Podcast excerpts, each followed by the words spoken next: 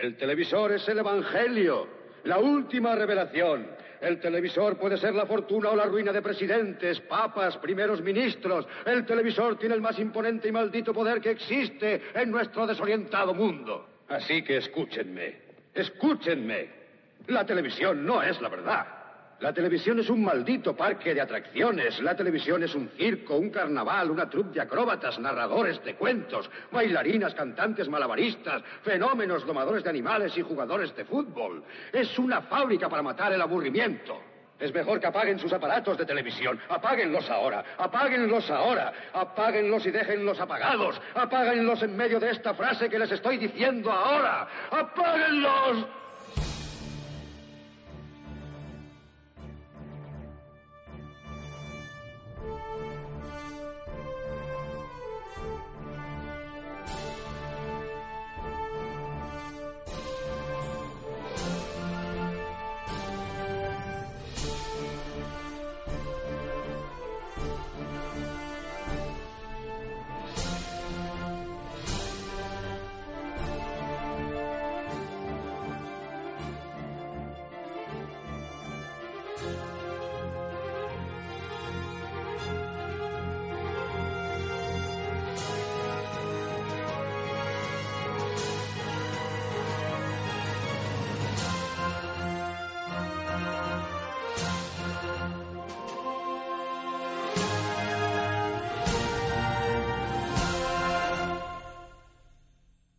Todos, bienvenidos a un programa más Antiegos.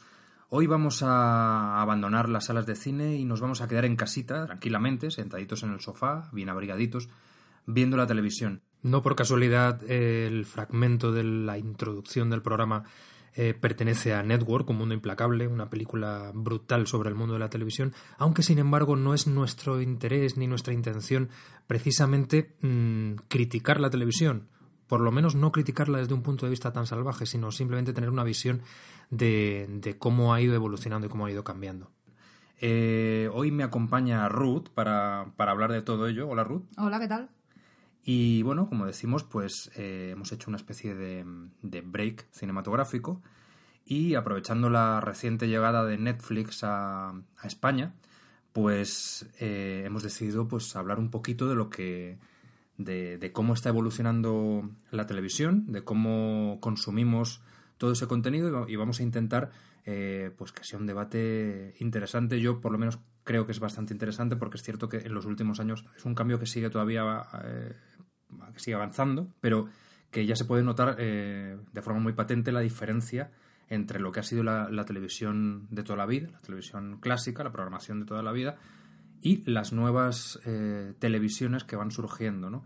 Eh, luego, bueno, vamos a hablar un poquito de, de las diferentes de, los, de las diferentes plataformas, o por lo menos las más importantes, y nos vamos a centrar luego específicamente en Netflix, que como decía, es la que acaba de llegar y, bueno, pues eh, consideramos que es una opción muy interesante y vamos a hablar un poquito de ella. En la segunda parte del programa vamos a hablar de una de las series exclusivas de Netflix, podríamos decir, y que es Unbreakable, Kimmy Smith. Y, y nada, eh, prácticamente vamos a, a, dar paso a todo, no sin antes, por supuesto, y como siempre, eh, recordaros que estamos en las redes sociales, estamos, estamos en, en Twitter, que podéis encontrarnos directamente como pues, pues antiegos, o sea, es twitter.com barra antiegos, y en Facebook, pues igual, o sea, eh, facebook.com barra antiegos. Por supuesto, para cualquier otra cosa siempre podéis dejarnos los comentarios en, en, los, en, iVoox y, bueno, y cualquier otra cosa, pues, pues nos vais diciendo. Nosotros, por lo pronto, vamos a empezar.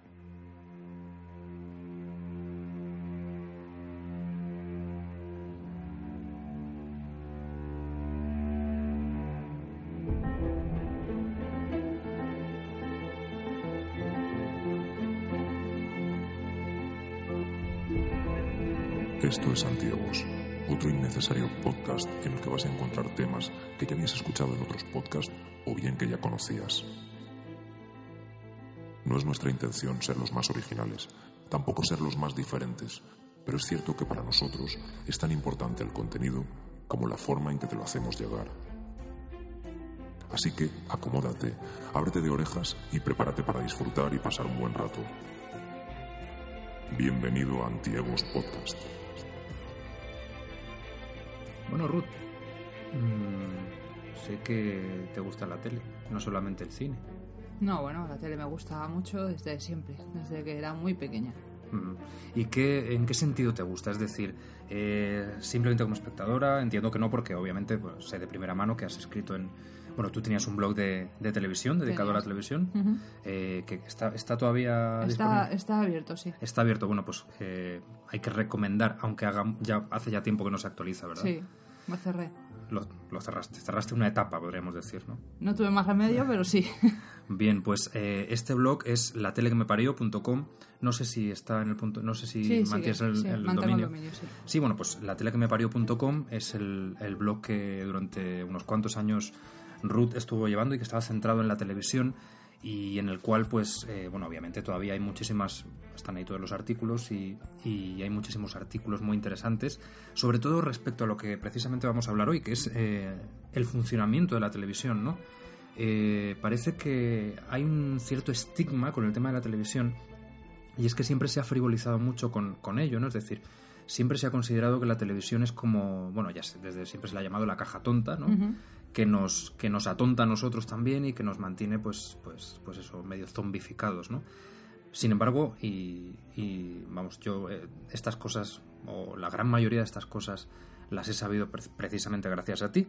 La televisión es mucho más que eso y una vez que uno entra eh, en más profundidad y descubre el funcionamiento y los mecanismos pues es bastante interesante o sea qué, qué tienes que decir al respecto Bueno, el entretenimiento de por sí, el ocio, eh, siempre ha estado, bueno, últimamente pues eh, se contrapone a la cultura. Y la última televisión que estamos viendo está dando un salto en ese sentido y está consiguiendo que producciones televisivas pasen a engrosar las filas de lo culturalmente aceptable que hasta ahora había sido pues, mm, pues casi imposible. La televisión durante mucho tiempo se ha considerado un refugio de, de gente apática y yo creo que no es así. La televisión efectivamente es un entretenimiento, pero a todos nos gusta entretenernos, a cada uno con una cosa, y no creo que haya entretenimientos mejores que otros. Eh, durante mucho tiempo, pues eso, la televisión ha sido campo abonado de burlas, de, de pues, pues un reducto, digamos. Gracias a las, a las a que empezamos a recibir producciones de otras partes, empieza a generarse, pues eso, una cultura de la televisión, si se la quiere llamar así, y también se sigue, se sigue manteniendo al mismo tiempo el, conce- el concepto de caja tonta que decías tú. Ahora está como, pues es muy habitual hablar de los placeres culpables, porque hay gente que ve televisión de muy altos vuelos y al mismo tiempo confiesa pues que también ve realities, Ya. como si fuesen una cosa menor. Es decir, que esa separación, yo no sé si alguna vez se podrá se podrá terminar eliminando, pero sigue existiendo, sigue existiendo la, la distinción entre la televisión buena y la televisión mala, bueno, la telebasura y todo ese tipo de cosas. Y esa distinción, mm, obviamente, eh, se hace incluso a través de diferentes canales, ¿no? Es decir, hay canales que tienen como, eh, como que son mejores, como que su calidad es mucho mejor por el contenido que ofrecen, obviamente, y luego otros que mm, se considera que son canales eh, estrictamente, pues para, eh, pues eso, em, tele- telebasura, ¿no? O sea, vehículos de la telebasura. Obviamente. eh, mm, habrá gente que enseguida pensará en Telecinco o en que es, es, digamos un poco el buque insignia de, de los programas de los realities más masivos y más frívolos podríamos decir ya sea Gran Hermano ya sea Mujeres y Hombres y viceversa ¿tú crees que de- incluso de estos de estos contenidos mm, se puede sacar algo positivo? Porque lo, lo pregunto más que nada porque, porque si hay algo que siempre se castiga son este tipo de, de productos, este tipo de programas. Y Telecinco sobre todo, ¿no? Que también tiene pues Sálvame y este tipo de, de- de programas que al final, eh, mm, aparte de que se critican muchísimo, sí que siguen teniendo muchísima audiencia. Pero es que estamos hablando de entretenimiento. Eh, que sea televisión de entretenimiento no creo que anule para nada la capacidad crítica de la gente que la ve. Eh, se tiende a menospreciar tanto, lo, tanto el producto como sus espectadores. Y creo que eso es un error. Yo he visto muchísimos grandes hermanos, muchísimos. También he visto mujeres y hombres y viceversa. También he visto Sálvame muchas veces. Y no por eso dejo de leer mm, cosas mm, que no tienen nada que ver con el asunto, o me interesa la política, o me interesan otras cosas. El entretenimiento, al fin y al cabo, es entretenimiento. Está muy mal visto, por ejemplo, eh, menospreciar a los seguidores de los equipos de fútbol, es verdad. pero sí que hay un sector de gente que lo hace, que son que si son borreos, que si son cabezas huecas, que si y simplemente es entretenimiento. Luego ya el uso que cada persona haga de ese, de ese entretenimiento eh, es una cosa y obviamente lo que intente hacer cada cadena con su entretenimiento es otra. A mí también me parece entretenimiento, por ejemplo, los programas con sesgo informativo que emite la sexta, tipo objetivo, eh, no objetivo, no, ¿cómo se llama? Sí, estos, Estos de... de informe no sé qué, informe no sé cuántos, que Sí, son, que, que le dan una como un, un son aspecto- absolutamente tendenciosos y amarillistas. Entonces, a mí, para mí eso no es una información, eso es entretenimiento también. Sí, no deja de ser una especie de reality también. Lo que pasa que como envuelto en, en un halo informativo, ¿no? Exacto. O documental.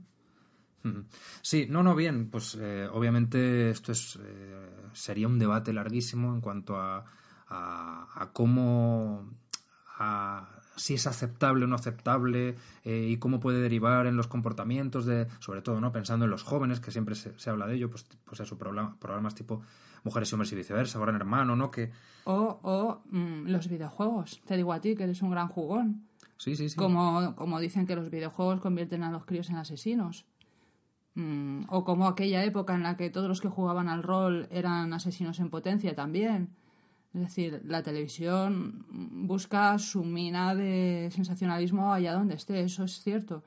Pero eso no tiene nada que ver con el entretenimiento y con el uso que cada uno haga de, su entretenimiento. Pues ya sea un reality, o sea un videojuego, o sea pues una partida de rol con amigos. Sí, yo siempre creo que, que, no sé, o sea, todos somos capaces perfectamente de diferenciar lo que es la realidad de lo que es la ficción o de lo que es precisamente, eh, pues eso, la televisión, ¿no? La, la ficción de la televisión. No ficción en el sentido de productos de ficción tipo series, sino eh, lo que significa un programa, eh, pues otra vez vuelvo al ejemplo de mujeres y hombres y viceversa, que a pesar de todo lo que vemos, obviamente ahí hay un guion, está todo súper controlado y se sabe eh, qué mecanismos se tienen que pulsar en cada momento para hacer llegar al espectador ciertas cosas. O Sálvame, por ejemplo, ¿no? que parece todo súper espontáneo, pero que luego no es real. Todo, absolutamente todo en televisión. Todo, todo, todo está guionizado. Todo. Eh, recuerdo hace un tiempo en, cuando en Factor X británico eh, ganó, bueno, entró una señora que cantaba Los Miserables, que no me acuerdo cómo se llama esta mujer. Entonces, bueno, pues en aquel momento que el vídeo se hizo muy viral porque, eh, bueno, pues eh, el montaje era tremendamente emotivo y o sea, hacía saltar las lágrimas porque la señora eh, realmente pues parecía una señora pues que mm, parecía una señora que vivía como muy sola, que tenía problemas de relación con la gente, pues era una señora que nunca jamás habrías imaginado verla triunfando en televisión. El caso es que en ese momento, eh, con todo aquel boom, salió otro vídeo y se ponían uno al lado del otro comparándolo con otro fenómeno de Factor X que ya había salido y había estado olvidado y el montaje televisivo era exactamente el mismo. Es decir, saben pulsar nuestras emociones y, ya está. Y, y eso funciona y está todo guionizado. También recuerdo en un libro que leí hace tiempo en el que explicaba eh, el guion en los programas de entretenimiento, que esto es una cosa que no es habitual hablar de ella, pero que existe, ya sea concursos o ya sea galas de televisión. Claro, porque los concursos también están guionizados, obviamente. Totalmente. Y, y bueno, y Gran Hermano. eh, Todo, el todo caso está- todo está Siempre es el, guionizado. el, eh, pues, saltó como hubo mucho escándalo cuando de repente Nacho Vigalondo dijo que él había sido guionista de Gran Hermano. Y todo el mundo preguntaba, ¿pero cómo guionista? Pero es que Gran Hermano tiene guionistas, obviamente, ¿no?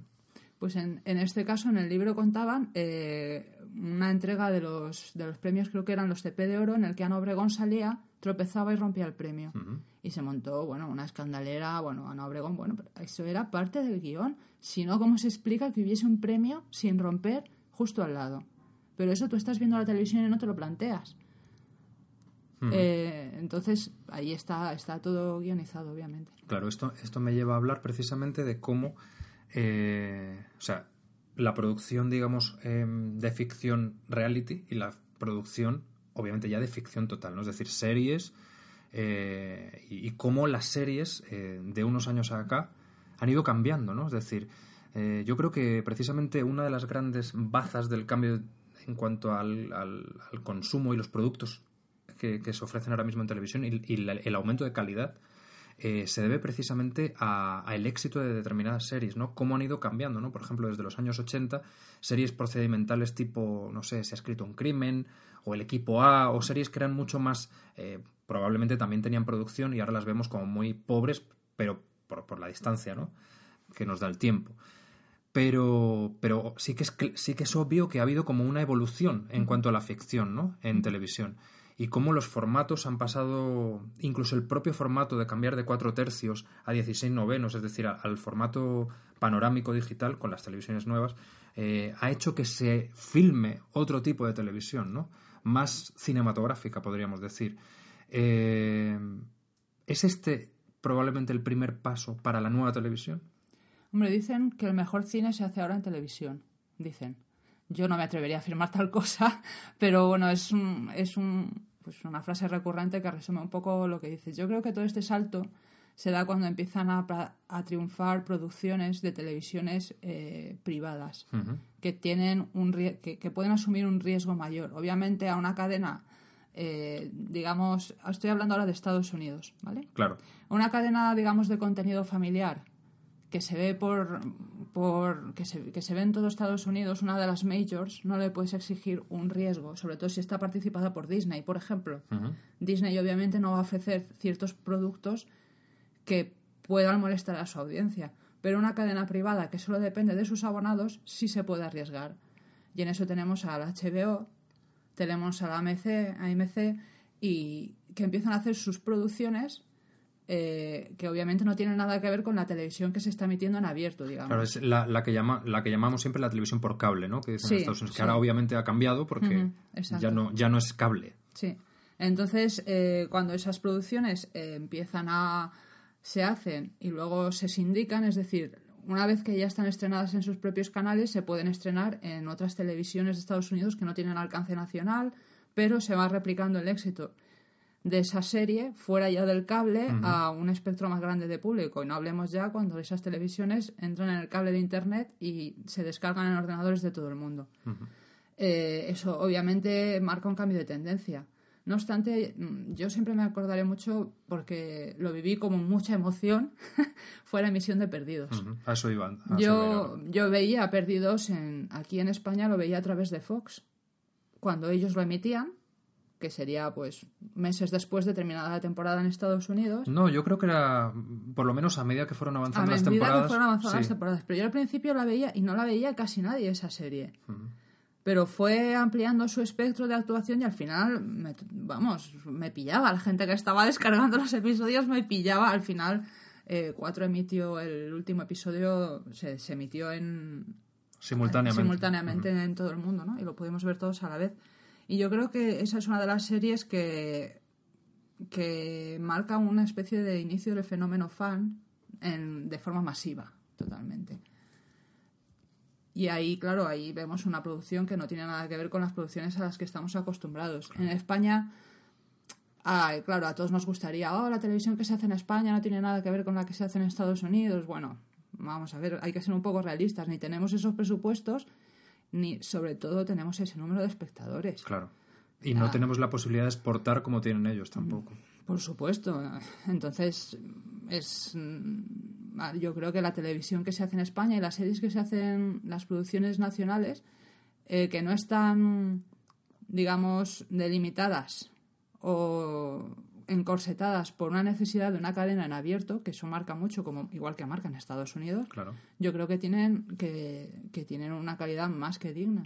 Sí, sí. Lo que pasa es que, claro, evidentemente sus, sus posibilidades de multiplicación son mucho más limitadas. Sí, bueno, ahora tenemos el caso, por ejemplo, se me ocurre del Ministerio del Tiempo, que es una serie que justo la temporada pasada, la primera temporada, eh, tuvo bastante, bastante éxito no sé si a nivel de audiencia fue espectacular. No lo fue.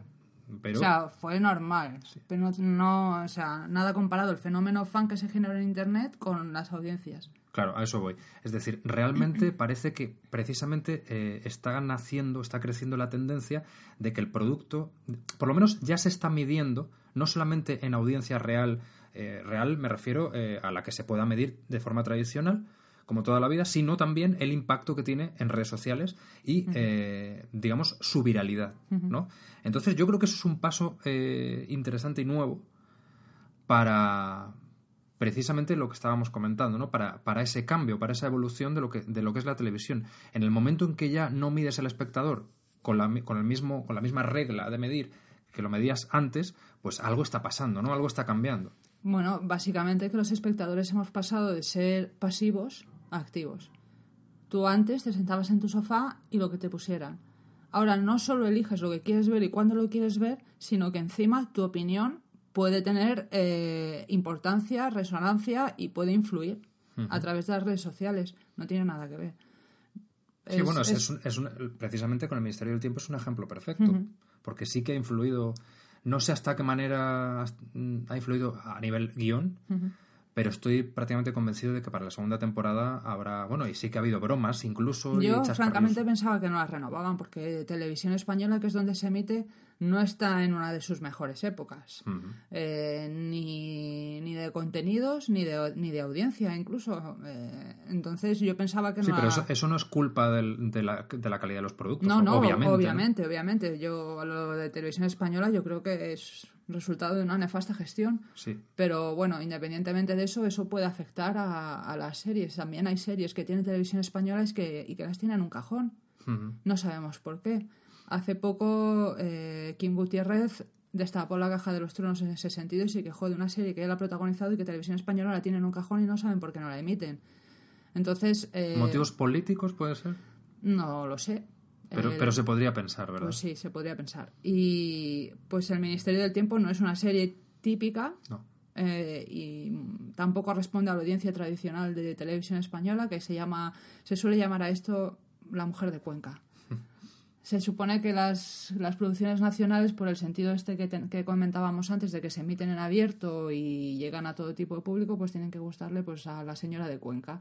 Es decir, que hay que hacer unas producciones que eh, sean asumibles por un espectro de público amplísimo y muy heterogéneo. Y el Ministerio del Tiempo no cumple ese requisito en absoluto. Entonces, entre, entre eso, entre que es una serie con muchas referencias muy actuales y es una serie que trata temas históricos y tal, y bueno, la ciencia ficción, por supuesto, y tal, es un género que yo pensaba que en televisión española, tal y como está hoy en día, ni se iba a preocupar de renovar. Me, alegro de que, de que sí la hayan renovado, claro. Sí, pues eh, comentabas antes eh, el tema de Perdidos. Eh, yo diría que es la primera gran serie que. La primera gran serie en el sentido de que es la primera serie que traspasa los límites de la televisión y y convierte el acto de buscar y descargar de Internet para ver lo antes posible. Y todo esto con otra cosa que también toda la vida ha estado, pero que en los últimos años, y creo que yo diría desde Perdidos, ha, crecido en relevancia y que todo el mundo tiene muy en cuenta y está muy pendiente siempre y que están y todo el mundo a todo el mundo le provoca pavor, ¿no? Y más pues con, con series que han salido después, por ejemplo, como Juego de Tronos, ¿no? Que son los spoilers. Es decir, el término spoiler, de repente, eh, la gente em, necesita ver lo antes posible los episodios para no saber, para, para no tragarse antes de tiempo eh, un dato relevante de la trama, de los episodios, o lo que sea, porque además Perdidos eh, tenía esos giros finales, los cliffhangers, sobre todo a final de temporada, que te dejaban con el culo torcido, podríamos decir.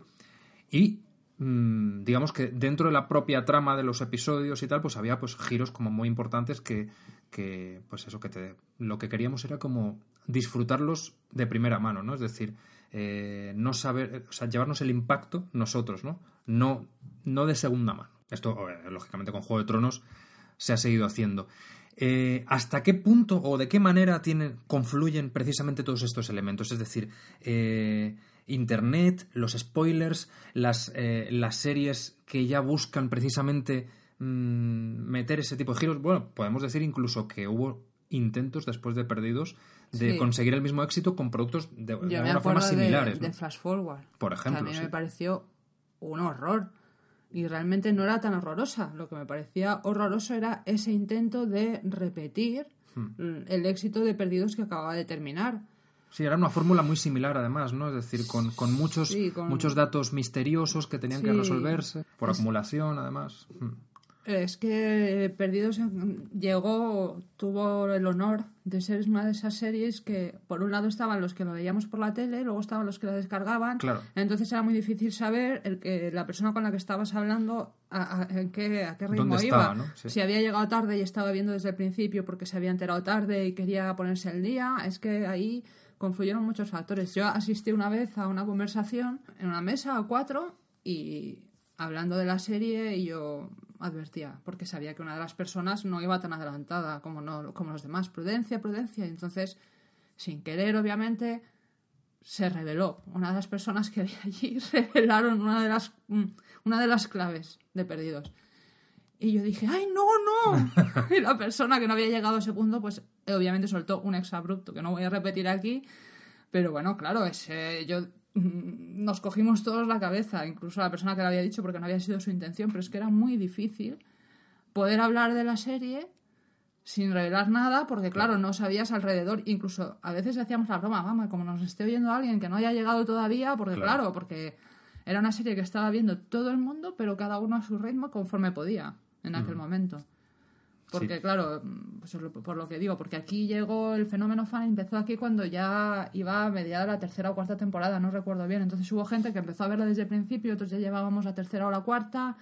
Luego los que lo veíamos por la tele eh, se quedaron atrasados respecto a otros que descargaban, que veían el episodio antes. Y bueno, fue un poco un, un no me digáis nada, en general. Sí, sí. Además estaba, claro, los que preferían verla doblada Sí, sí, versus bueno, los claro. que preferían ver la versión original. Por supuesto. Es decir, con lo cual había como diferentes posibilidades y de, diferentes tipos de espectadores, ¿no? Sí, y luego, pero el tema del spoiler yo creo que ya ha llegado a un punto donde es una especie de neurosis. Sí, yo creo que es exagerado. O sea, la gente se obsesiona demasiado, creo. Pues obviamente mm, No, lo digo más que nada porque no estamos hablando, por lo menos yo no me refiero solamente, en cuanto a obsesión por el spoiler, eh, solamente a giros o a datos muy relevantes que te hagan que, pues no sé, que no disfrutes de un episodio eh, como, como deberías, ¿no? Con- en, en el orden correcto de las cosas que se van desarrollando, sino eh, ya hay gente que está obsesionado con, obsesionada con no saber nada y que considera spoiler cualquier dato. Claro, pero si, por ejemplo, el modelo de Netflix se impone, del que hablaremos, eh, Netflix, sus series, las cuelga enteras en el primer momento. Del primer episodio Desde al el primer último. episodio al último. Ahí lo de los spoilers va a ser locura. Porque no estaremos hablando de, de un episodio en medio de la serie, sino de una serie completa. Yo voy a poder decirle a alguien cómo termina una serie antes de que esa persona haya podido verla. Claro, o sea, no eh, estamos hablando... ya, eso ya, eh, bueno, eso ya va a ser la locura total. Claro, de la otra manera, eh, sabes que hay un, un ritmo de emisión y que una temporada empieza a emitirse en tal mes Y tú acaba puedes ver, en tal claro, mes. tú puedes ver un episodio un jueves porque no puedes verlo antes, pero habrá gente que lo haya visto el lunes. Entonces, si entras a Twitter, que es lo que pasaba con Juego de Tronos, Claro. si entras a Twitter era madre mía, no, no, no, no, no. Incluso Instagram ha No, no, sí, soltado grandes spoilers. Yo Juego me, de yo me comí un mega spoiler eh, a través de Instagram. Es decir, precisamente esto es lo que, lo que creo que. O sea, cuando de repente la televisión traspasa todos los límites, eh, Instagram, que es una red social eh, sencillita, podríamos decir, de fotografía, en la que la gente pone sus cosas y que de repente, pues claro, obviamente con toda la mala leche del mundo, te plantan una imagen. Bueno, y ahora con el vídeo ya es mucho peor, porque además ahora se puede meter vídeo, ¿no? Te plantan una imagen que en sí, esa propia imagen es un spoiler, ¿no? Es decir, te muestra algo que te está dando una información tremenda, ¿no? Entonces, eh, creo que hemos llegado a un punto, en, precisamente, en el que en el que las series y la televisión en general, pero claro, sobre todo las series, ¿no? Que es lo que que es lo que al final creo que la gente consume más. Yo, eh, También hay mucha gente que consume realities americanos, ¿eh? descargados. Pero, sí, bueno, ah, sí, sí. Sí, pero lo que hace, lo que crea comunidad realmente y de forma masiva son las series. ¿Y qué tipo de realities? Pues cualquiera. Un, Pero un supervivientes. Pero el americano, ¿no? Sí, sí, sí. Yo he visto, bueno, he visto gente que se dedica a comentar única y exclusivamente realities americanos. Muy bien, Bueno, pues. sí. perdona, quería añadir una última Sí, sí, cosa claro, respecto claro. a esto de los spoilers que me he acordado. en Juego de Tronos, precisamente, eh, la batalla encarnizada que se ha librado en redes sociales entre los que han leído los libros y los que no. Claro, es que esa es otra. Eso me ha, me ha, parecido fascinante. Yo soy de las que ha leído los libros, pero porque vi la primera temporada, me gustó mucho y me leí los libros de golpe. Y luego ya iba yo sobre seguro, como quien dice. Me parece ya, o sea, es demencial. Obviamente, Internet está llena de gente con muy mala sombra que aprovecha la mínima para fastidiarle la vida a los demás. Eso es obvio. Eso es obvio, porque eso es así. Pero, ah, madre mía, vaya odio para, para, para se ha generado entre vosotros, vosotros, es claro, ah, los que habéis leído los libros sois unos no sé qué, o los que no O los habéis revés, leído. al revés, sí. Bueno, bueno, ha sido esa batalla gracias a, a que la producción va mucho más acelerada que, que el señor Martin escribiendo, pues en esta, ol- en esta próxima temporada que veremos dentro de poco, ya los de los libros ya no tendremos ventaja, pero eh, me ha resultado hasta divertido, podría decir, ¿eh? Porque sí, bueno, pues porque los- había argumentos tan delirantes en, en ambos bandos, o sea, me ha parecido, o sea, lo del spoiler ya ha llevado al, al ridículo, a la parodia, más absurda. Sí, sí, es como no quiero saber un spoiler del libro por si luego eh, resulta que me estoy tragando un spoiler que luego saldrá en la serie. O los de los libros os quejáis porque no están, porque no, bueno, bueno, bueno, claro, Sí. cuánta tontería. Algo similar o- eh, ocurre también con The Walking Dead Mm. eh, y, y su, y su cómic, ¿no? Eh, yo reconozco que yo dejé de ver The Walking Dead en la segunda temporada porque, pues, eh, no sé, me- sinceramente, y es, es una opinión personal, me pareció un peñazo. O sea, mm, tener toda una temporada metidos a los personajes en una, en una granja, encerrados, sin que pasase absolutamente nada, porque ¿Esa no era la segunda nada. o era la tercera? No, la segunda.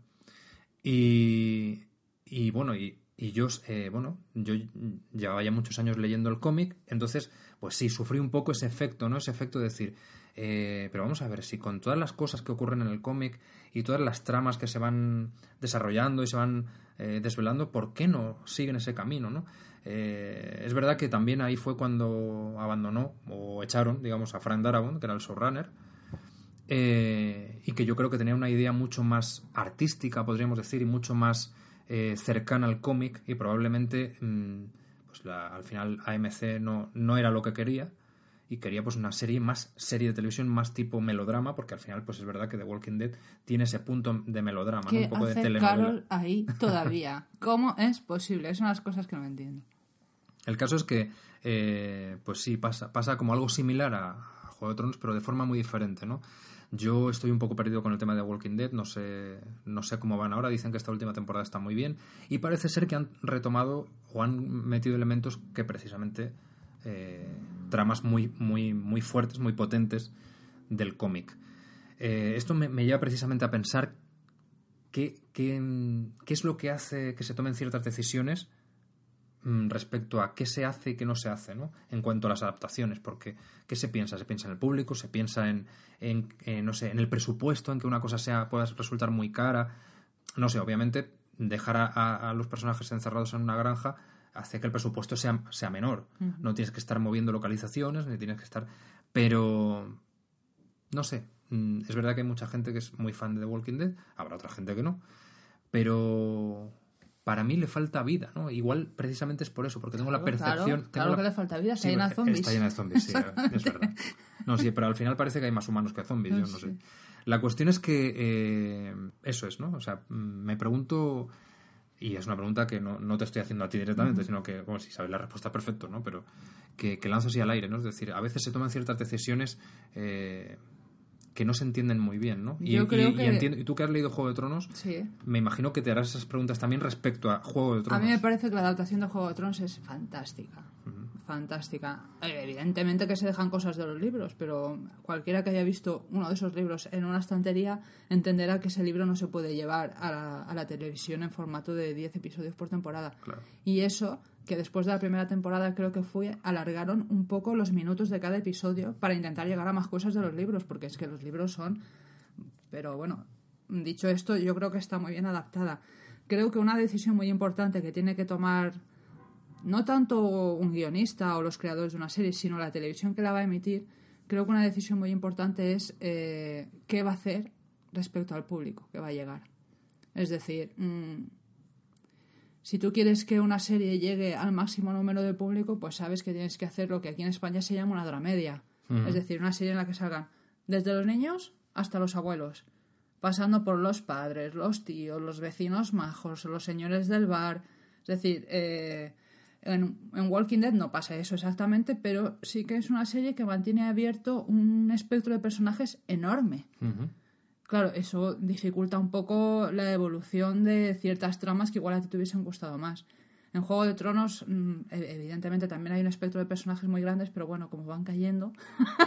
Sí, bueno, y en The Walking Dead también, de alguna manera. Sí, pero es decir, en- Se recicla un poco, ¿no? El, el reparto. Sí, pero se siguen manteniendo las mismas tramas, porque cuando no hay trama romántica entre Rick y su mujer, aparece la trama romántica entre, Glenn. entre Glenn y, Y la chica, y la sí. chica. Es decir, que se va manteniendo unos pilares básicos de la serie, aunque con personajes diferentes. En Juego de Tronos eso no pasa. Sí, pero la endogamia también es otra cosa que está muy presente en las series de televisión, eh, de, de personajes, mm, o sea, las series corales, podríamos decir, no, no diré exactamente corales porque para mí coral es algo como muy inmenso, pero, pero no sé, desde Friends, por ejemplo, ¿no? O sea, eh, al final ahí todo el mundo... Todos no. No, todos no, obviamente. No, no, Ross, no, eso es importante. Eso es importante, todos no.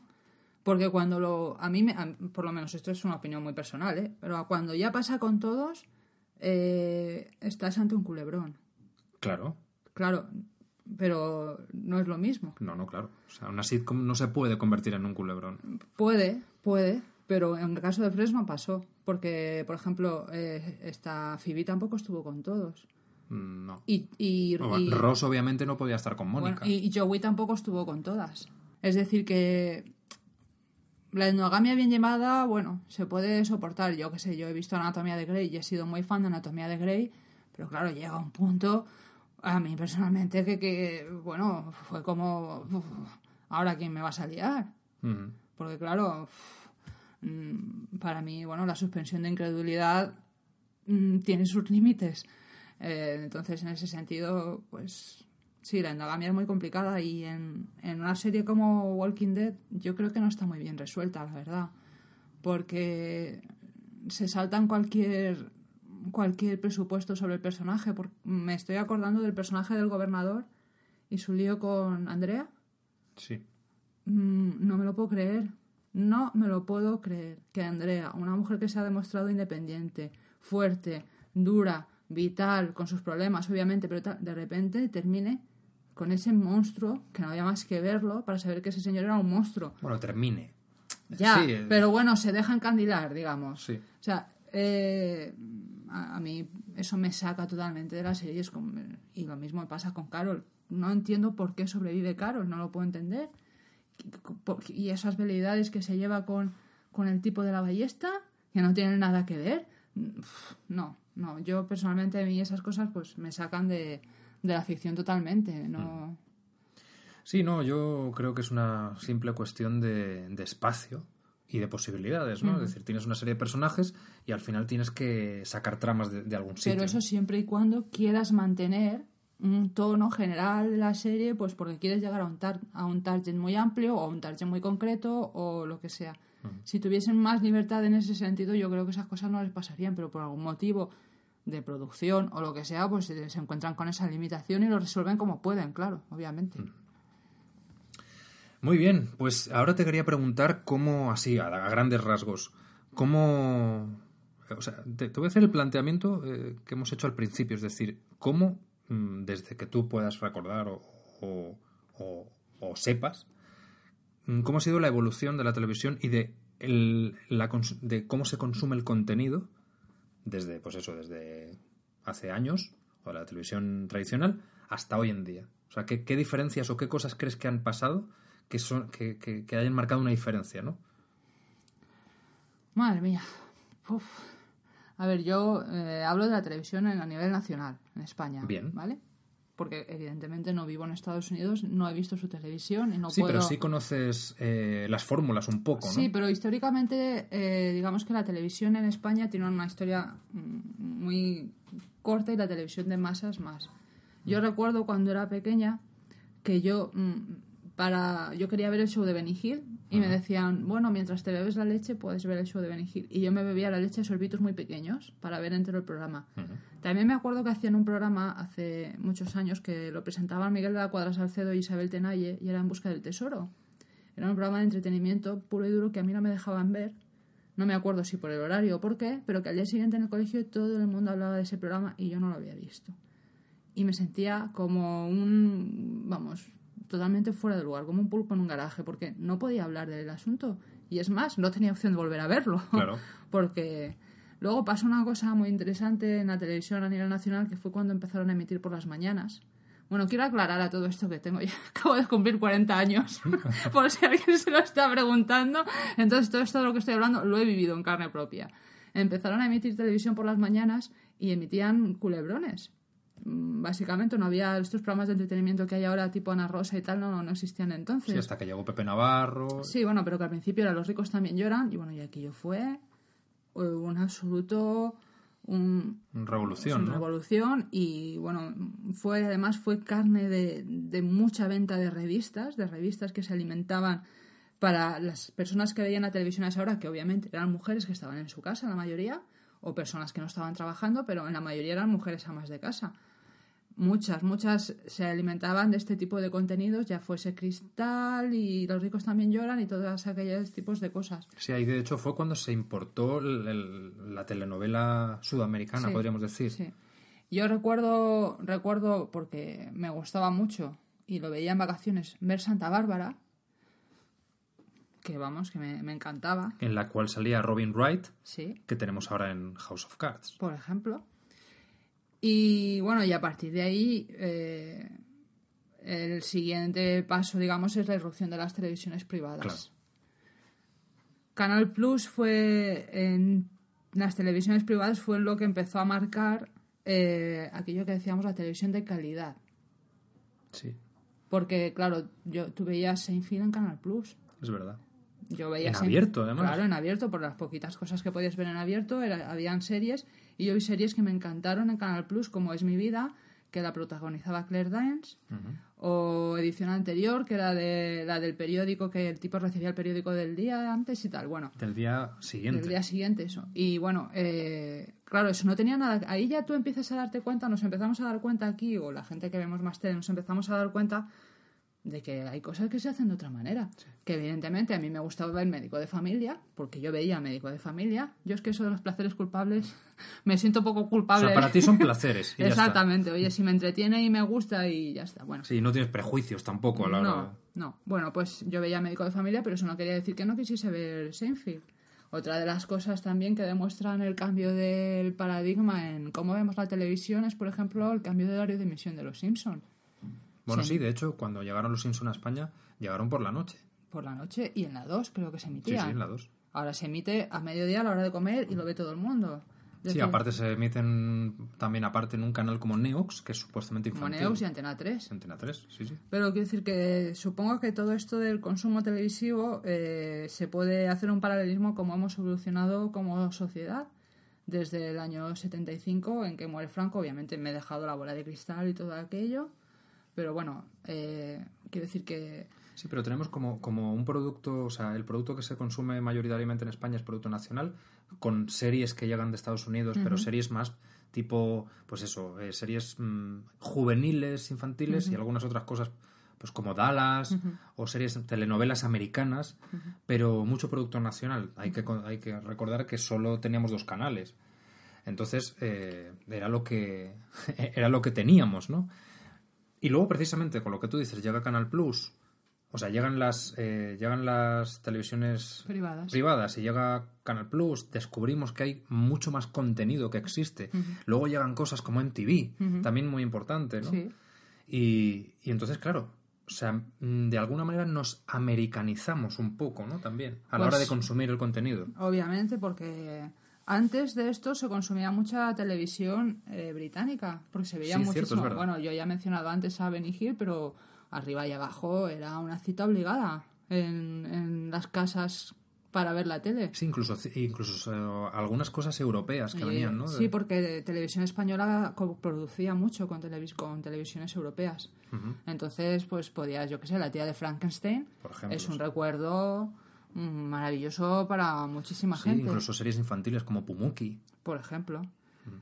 Pero claro, el, Sí, nos llega la televisión americana, nos americanizamos como el resto del mundo gracias a la globalización, a la OTAN y bueno, y todo. Pero claro, yo veía, por ejemplo, Sensación de Vivir, la veía siempre, Melrose Place siempre, pero también veía Daría en MTV. Yo soy una enamorada de Daría, no entiendo cómo no se ve todavía en DVD porque yo la quiero en DVD, porque quiero tenerla. Eh, yo creo que eso lo que nos hace es eh, ir educando el gusto, cada uno el suyo, ¿eh? Pero sí, la, la variedad, la posibilidad de cada vez ver más formatos, nos hace, pues a cada uno va tirando a lo suyo, la gente que solo ve series, o la gente que ve más películas, o la gente que solo ve animación. Sí, de Ahora, hoy en día, perdón, eh, la gente, hay mucha, mucha gente joven que, que lo único que ve es YouTube. Porque sí. su educación del gusto está, está tan refinada que van directamente a fuentes de YouTube concretas, ni siquiera ni hay gente, porque hasta hace un tiempo uno era fan del HBO, Claro. que es un canal que produce de todo. Pero ahora ni siquiera, ahora tú vas directamente, la gente más joven va sobre, digo más joven, evidentemente habla de todo, pero que mm, yo conozco a gente que tiene hijos adolescentes y que dicen, no, mi hijo no ve la tele, mi hijo ve YouTube y no lo pueden entender, pero porque van directamente a lo que quieren ver, no son ni siquiera esclavos de un canal, que al fin y al cabo cada canal tiene su línea, su estilo y su tal. Claro, pues es que eh, precisamente esto es lo que a donde vamos ahora, ¿no? Vamos a hablar de Netflix y vamos a hablar de las plataformas de, de, de televisión, podríamos decir, o de vídeo. Es que de vídeo me suena más, pues eso, tipo pues de YouTube y tal. Pero bueno, plataformas, sí, bueno. Es que se llaman voz, video on demand, Eh, se sí, llaman así. Pero que precisamente yo creo que ahí es donde está, está lo, lo importante de este cambio, ¿no? Es decir, el espectador de repente descubre que, que lo que quiere es ver lo que quiere ver. Y verlo cuando quiere y donde quiere. O donde quiera, vamos. Entonces, eh, eso que decías de los adolescentes o esta gente más joven, o bueno, en, en general, cada vez hay más gente que, no solamente jóvenes, que buscan contenido directamente en YouTube, no solamente eh, series o cosas completas, sino fragmentos, que es, bueno, es lo que eh, le da sentido a YouTube, ¿no?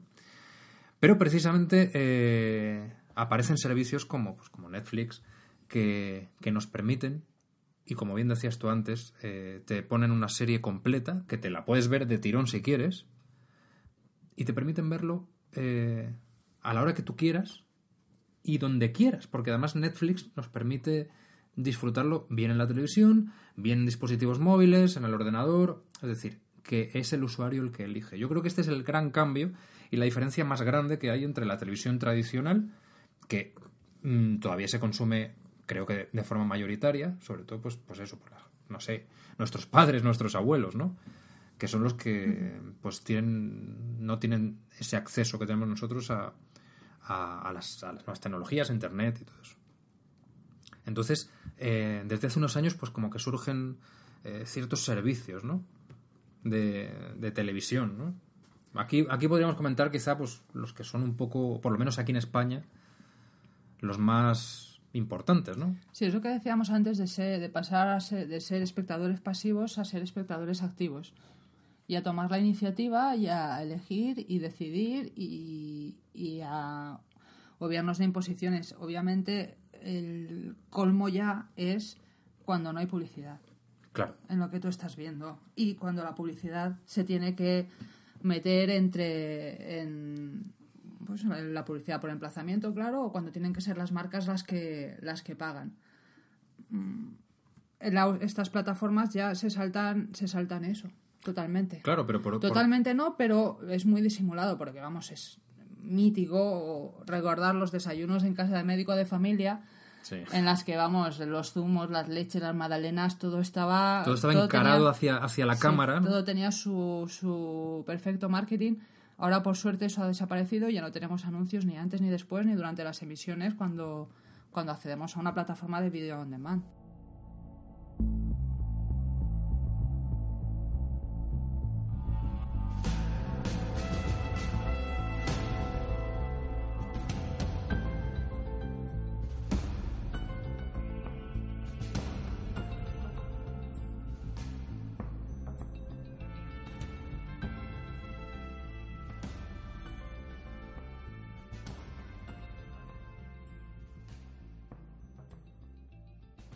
También es verdad que nosotros ahora, con las plataformas de video on demand, lo que hacemos es pagar una cuota.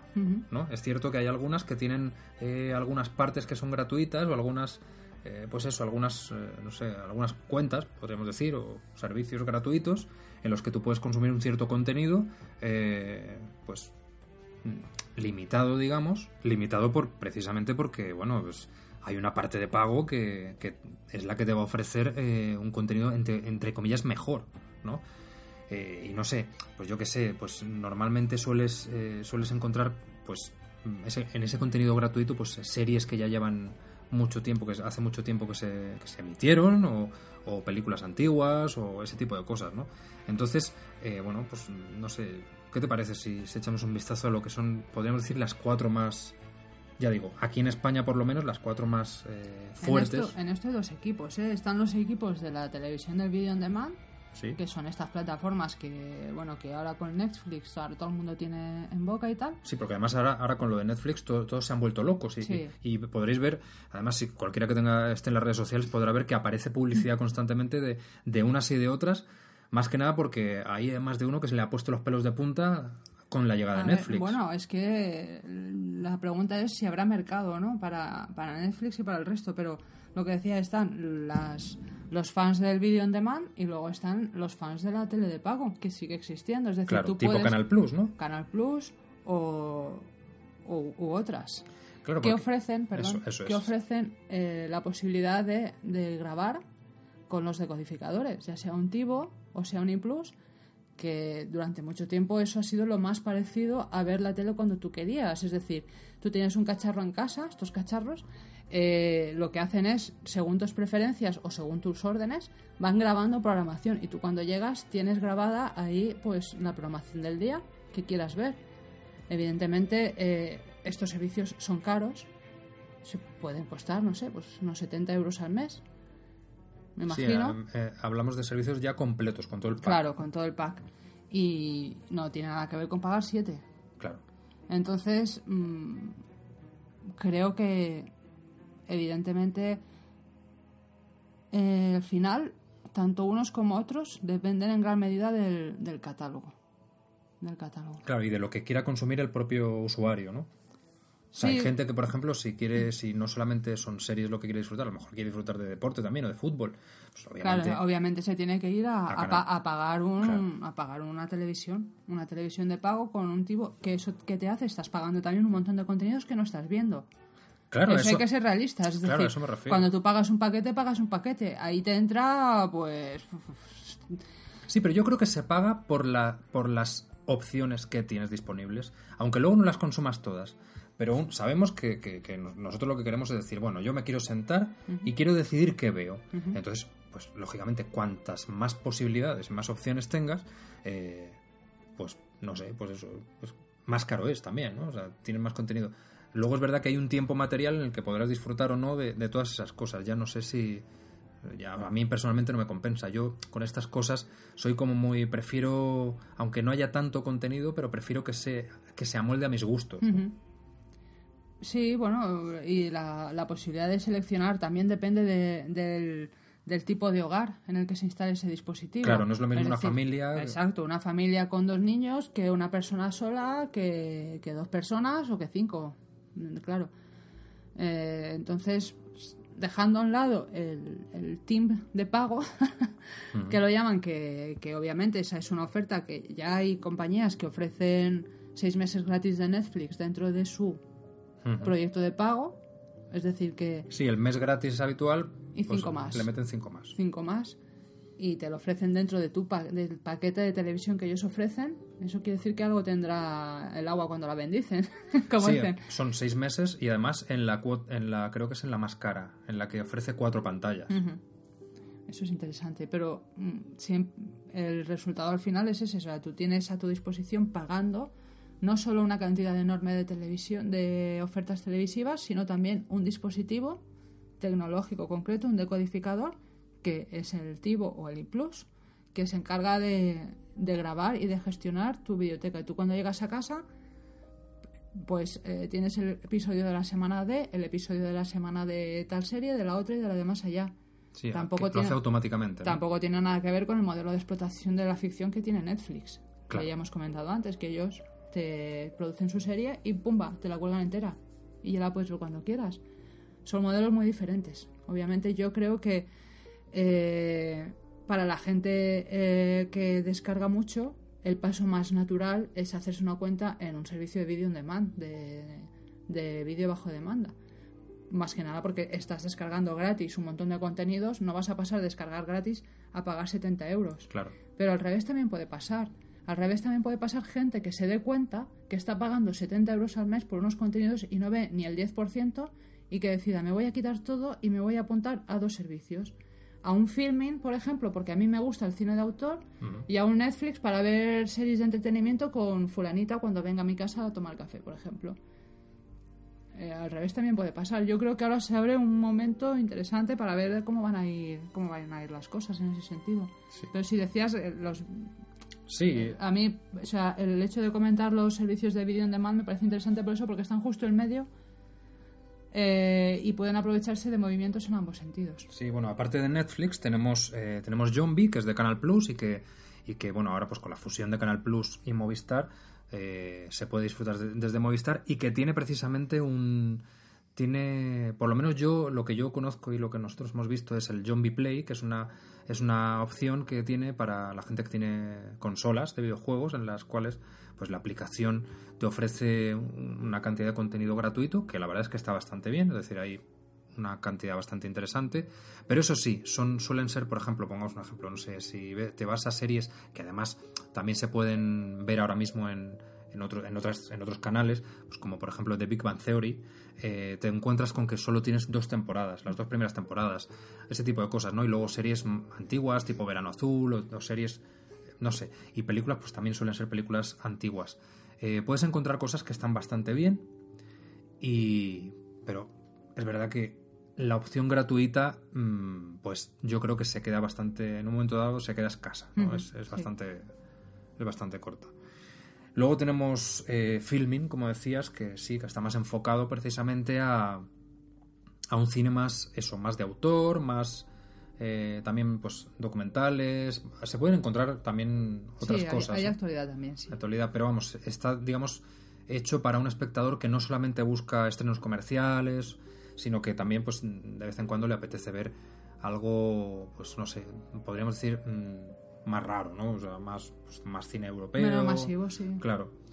Y, y bueno, y Filmin, pues, eh, bueno, aparte también, pues, eh, tienen clásicos. Es decir, es otro tipo de espectador, obviamente, ¿no? Wacky, pues, eh, Wacky lo mismo, nos ofrece series, nos ofrece, nos ofrece cine y creo que también es, bueno, son, es, de hecho es más o menos es el precio de Netflix, ¿no? Porque son también, eh, la más básica son 7 euros, pero creo que ellos ofrecen también la posibilidad de alquilar películas, ¿no? Es decir, ver sobre todo estrenos, ¿no? Cosa que Netflix no tiene. Netflix tiene un contenido y, y- y tres cuotas. Entonces tú seleccionas la cuota que quieras, que te va a dar más o menos calidad de reproducción y más o menos pantallas desde las que verla. Luego, ahora cuando entremos más a fondo en Netflix, explicaremos todo eso, ¿no? Eh, pero no te ofrece la posibilidad de, no sé, de pagar algo adicionalmente y ver otro contenido que no está dentro del catálogo, ¿no? Es decir, esto Wacky sí lo tiene, ¿no? Tú de repente pues puedes ver una película eh, de estreno, podríamos decir, y bueno, la quieres ver, pues la pagas y tal. Con Netflix esto no pasa. Luego hay otros servicios, ¿no? Pues tipo Movie o pues algunos otros que, que funcionan, sobre todo, pues se pueden ver desde internet, desde, el- desde la red, y- o bien desde una de- desde una Smart TV que, que Sí, es- eso iba a comentar, que una de las cosas que no hemos dicho hasta ahora es cómo también la tecnología propicia el, el cambio en los hábitos de consumo. Eh, las Smart TV, por ejemplo, son un ejemplo, las tablets y los, los teléfonos móviles son otros. Es decir, cuando solo teníamos una televisión con dos canales, claro, poca posibilidad, pero claro, se nos abre el abanico. ¿Qué fue antes, el huevo o la gallina? Mm, Yo no lo sé. Pero, por ejemplo, eh, el hecho de que se consuma mucho Internet en dispositivos móviles es una de las causas por la que los blogs entraron en, en declive, creo yo. Porque no puedes leer en un móvil un post larguísimo. Bueno, eso y la incursión de las redes sociales. Exacto. De Facebook, Son sobre ambas todo. cosas. Entonces, la tecnología en todo esto ha tenido mucho que ver también. Y en, ese sentido es muy importante que los servicios sean capaces no solo ya de ofrecerse en varias pantallas, sino de simultanear la, eh, la emisión en varias pantallas y eso no lo hacen todos. Netflix sí lo hace, obviamente pagando un poquito más, pero tampoco mucho más. No, no, no, no. Pero claro, si tú tienes mm, Netflix, por la programación que hemos visto en España, te da la posibilidad de tener programación para diferentes edades. Es decir, que una ahí está el Sí, Kids, está Kids. con cosas para críos. Es decir, que tú le puedes, puedes ponerle a un niño en una televisión algo infantil y tú en el iPad con tus cascos estás viendo narcos al mismo tiempo y no pasa nada. Mm. Creo que eso es muy interesante eh, respecto a, a Netflix. Pues si quieres, eh, podemos, podemos pasar ya a centrarnos un poquito más en Netflix. Y tampoco mucho, no vamos a... No, primero, no. primero que hay que aclarar que Netflix no nos está pagando nada, Ni somos expertos. ni somos expertos tampoco, y te- bueno, y tampoco hace mucho tiempo que, que está disponible, con lo cual pues eh, vamos a hablar un poco basándonos en nuestra experiencia y en lo que consideramos que, que está bien y lo que no está tan bien, ¿no? O sea, depende de... bueno, vamos a hablar de todo un poquito. Pero tampoco vamos, creo que no es, no es... Primero, pues que no vamos a hacerles nosotros a ellos tanta publicidad gratis. Bastante hemos hecho ya. ¿eh? Eso a ver, sí. esto, Sí, queremos, un, yo que sé, un regalito. Venga, que nos den cuatro pantallas más. Eso. Y, y nada, pues eh, bueno, a mí sobre todo me ha, me ha llamado mucho la atención descubrir que Netflix se crea en el año 1997, Ujú. Que parece que es una cosa nueva de ahora, ¿no? Es como, llevará unos años en Estados Unidos, pues yo qué sé, desde 2006, desde que salió YouTube, no sé, pero, pero no, no, es del año 1997 y surgió como, como un servicio de alquiler de, de DVDs. O sea, podías pedirlos a través del correo electrónico o tal y te los... Y luego, bueno, luego también creo que lo, lo hacían, o sea, podías descargarte eh, las películas, ¿no? Directamente. Es como tú te las descargabas y las tenías accesibles durante pues, el tiempo que durase el alquiler, ¿no? Y luego ya se convirtió en un servicio en streaming, ¿no? Que, que fue lo que de alguna forma desató ya un poco la locura en Estados Unidos y, y bueno, y con el que pues empezaron a, a ofrecer pues cantidad de, de- de- de títulos, ¿no? El, a ver que mire, porque el streaming, o sea, el servicio de streaming, eh, claro, esto era, claro, esto era un servicio de suscripción, ¿no? Porque te suscribías y entonces pues te, te enviaban tus cosillas, ¿no? A, a casa. Eh, parece ser que en 2009 ya tenían 100 100.000 títulos en DVD. O sea, que podían, o sea, que había una cantidad y 10 millones de suscriptores. Es decir, estamos hablando eh, de muchísima gente. O sea, muchísima gente y de muchísimo contenido que se está moviendo. Sí, pero han sido listos al, al ir modificando el, el negocio porque obviamente en el alquiler de DVDs y todo eso, hablando de Estados Unidos, hay otras compañías que les han pasado por delante y era o renovarse o morir.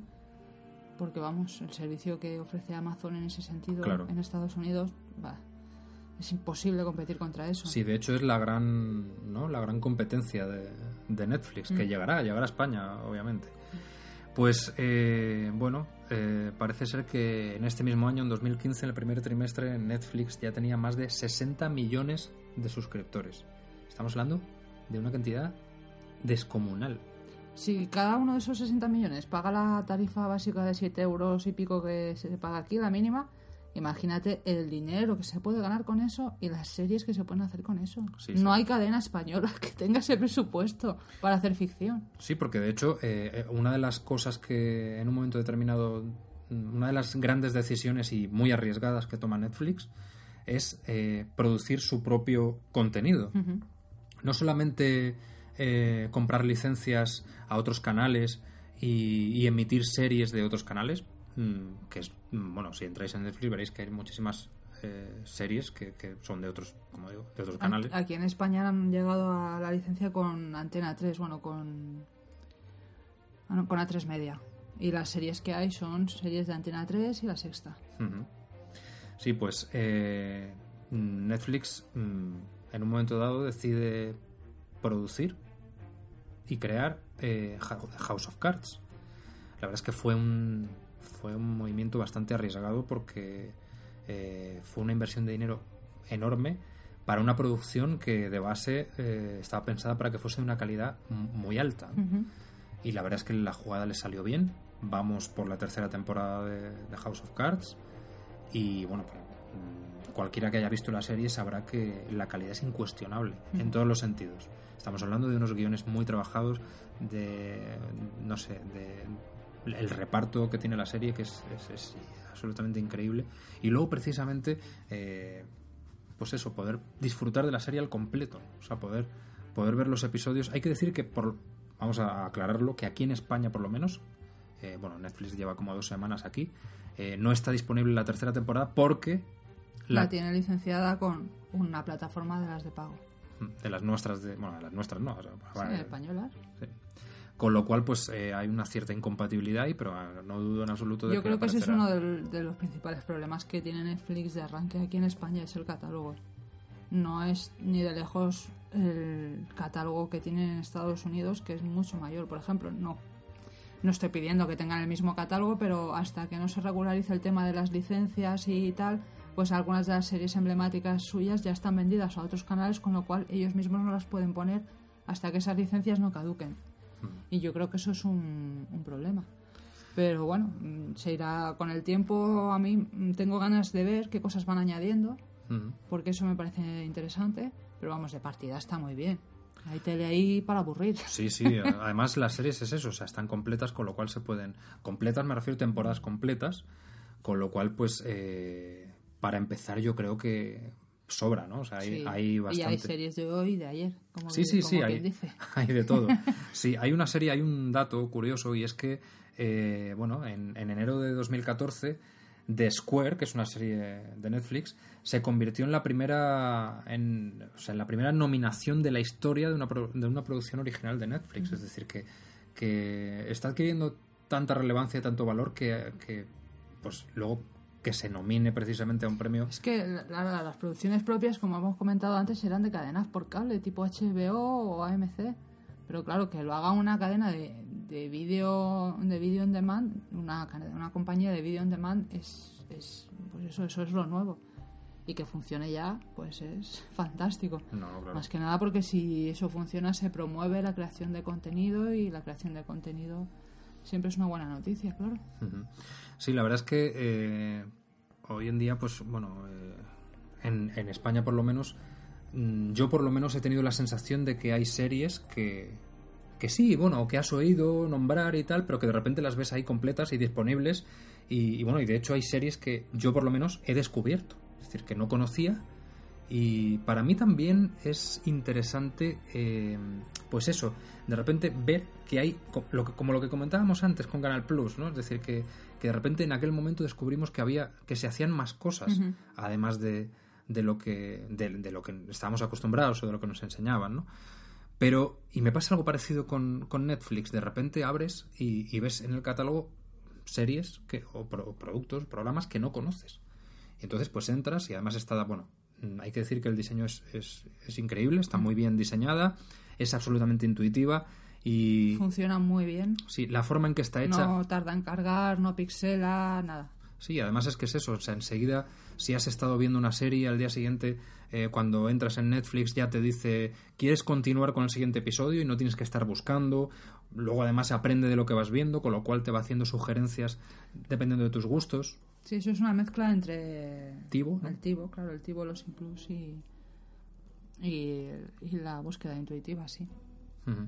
Luego, aparte, pues claro, eh, tenemos eso, tenemos, eh, tenemos tres opciones a la hora de, de registrarnos, que son a tres precios que la verdad es que mm, no hay gran diferencia. Uno creo que son 8 euros, 10 euros y 12 euros. Son las tres cuotas que, que, que hay disponibles y que la única diferencia que te marcan es la calidad de- en la reproducción, que bueno, la más barata digamos que te, ya te reproduce en HD Ruidi, no es Full HD, pero bueno, está muy bien, eh, vamos, que se ve perfectamente bien. Luego en la segunda, bueno, y te da, te da como dos, te da, no, una pantalla. Ujú, Sí, sí, la, primera, pantalla. la primera cuota es una pantalla. La segunda cuota ya es en Full HD y te da dos pantallas. Dos pantallas. Mm, Esto al principio era un poco confuso porque no sabíamos si, si se refería a que lo puedes ver en dos dispositivos solamente, que tú eliges y que, y que identifique Netflix, pero no es así. O sea, sabemos que Netflix eh, se puede reproducir o bien en, Smart TV, en consolas, en Blu-rays, en, tablets. y en dispositivos móviles, ¿no? Entonces, mm, tú te creas una cuenta y generas eh, unas, digamos, subcuentas, ¿no? O sea, tú eres el usuario y luego aparte te pide, ¿no? Te dice, ¿vas a ver tú solo esto? No, ¿quién más? Los perfiles, ¿no? Claro, perfiles. Entonces vas añadiendo perfiles. Entonces digamos que mm, puedes entrar tú o tu pareja independientemente y cada uno tendrá su perfil a través del cual, pues dependiendo de lo que vaya consumiendo, eh, pues Netflix le, ofrecerá contenido y le y no sé, si por ejemplo yo estoy viendo eh, una serie y termino y al día siguiente entra mi pareja y, entra su perfil, no le ofrecerá continuar con mi serie, sino con la serie que estuviese viendo, ¿no? Con lo cual, pues, pues digamos que es una televisión que, una televisión, bueno, es una forma de hacer que te ofrezca a ti, a nivel muy personal, ¿no? Todo ese contenido y eso es muy interesante. También puedes ver, puedes ver en un listado de, de episodios el timeline de cada episodio y ver si, si hay alguno que no has terminado, por lo que sea, no has podido terminar, pues continúa directamente desde el mismo sitio. Ves, pues eso, la barrita del timeline que te indica dónde, Sobre dónde todo es que la usabilidad es buenísima. Sí, y a la hora de buscar es muy mm. fácil. Y luego, pues sí, tiene, aparte de los perfiles que tú te crees, tiene uno específico que es Kids, que es el que está pensado para los niños. Y parece ser que además, eh, si tienes niños y seleccionas Kids, te, te da la posibilidad de, de, seleccionar el rango de edad. ¿no? Eh, dependiendo del rango de edad, pues también te ofrecerá eh, un tipo de productos u otros. Lo que decíamos de las pantallas, al final, que no, no, lo he explicado, es que mm, no son dispositivos exactamente. Es decir, tú puedes tener mm, una pantalla solo y la puedes tener en la tele, en el iPad, en el, eh, no sé, en el móvil, donde quieras. Aquí lo que ocurre es que si tú estás reproduciendo el contenido, no se puede reproducir en otro perfil de los que tengas hechos simultáneamente. Si tienes dos pantallas contratadas, se puede reproducir, dos perfiles simultáneamente. Y en la de 4, que es la de más cara, pues lo mismo, pero 4. La de 4, en la cuota más cara, aparte creo que eh, la reproducción es hasta 4K. O sea, es decir, hoy en día yo no sé si cuánta gente tendrá televisiones o dispositivos en 4K, pero bueno, la opción está ahí, o sea, está ahí, está disponible. Luego también es cierto que tiene cosas como eh, la configuración. Está muy bien también. Tú puedes elegir ver las series, las películas, los documentales, porque hay que decir que también tiene muchos documentales. Tiene, bueno, mm, esto es interesante, tiene una selección bastante amplia de, de anime, que, que, pues mm, no es lo habitual, no suelen encontrarse servicios que, que dispongan de ello. Y tú seleccionas eh, los subtítulos y los idiomas que tengan disponibles. Y la verdad es que incluso en ese sentido, a la hora de hacerlo, eh, está, eh, no es nada invasivo. Puedes cambiarlo mm. eh, sin que repercute en la reproducción, sin que te tape, digamos, la pantalla. Y la verdad es que está muy bien. Ah, bueno, y una cosa también interesante es que los episodios, cuando tú terminas de ver un episodio, el siguiente empieza automáticamente. No tienes que Mm, salirte, entrar, ir al menú, buscar el siguiente, darle el play, sino que te da la opción. Sí, te dice, Este, el siguiente episodio empezará en 17 segundos o en 20 segundos y tienes una cuenta atrás en el que puedes elegir seguir ahí o salirte y ir a, irte a ver otra cosa, claro. Sí, sí. Y luego, pues nada, eh, mi impresión es que en general lo que hay es de calidad. Hay cosas bastante interesantes. Yo personalmente eh, no he visto demasiado porque no he tenido tiempo, pero lo que he visto creo que está, por lo menos en cuanto a producción, está bastante bien. Em, como hemos dicho antes, también hay producto español, es decir, producto español suena como a jamón o algo así, o aceite, ¿no? de patatas. Pero sí, hay pues... Eh, o sea, las series de A3 Media. Sí, pues, tenemos... Y películas, claro. Por ejemplo, pues yo que sé, se puede ver Águila Roja o Velvet o Física o Química.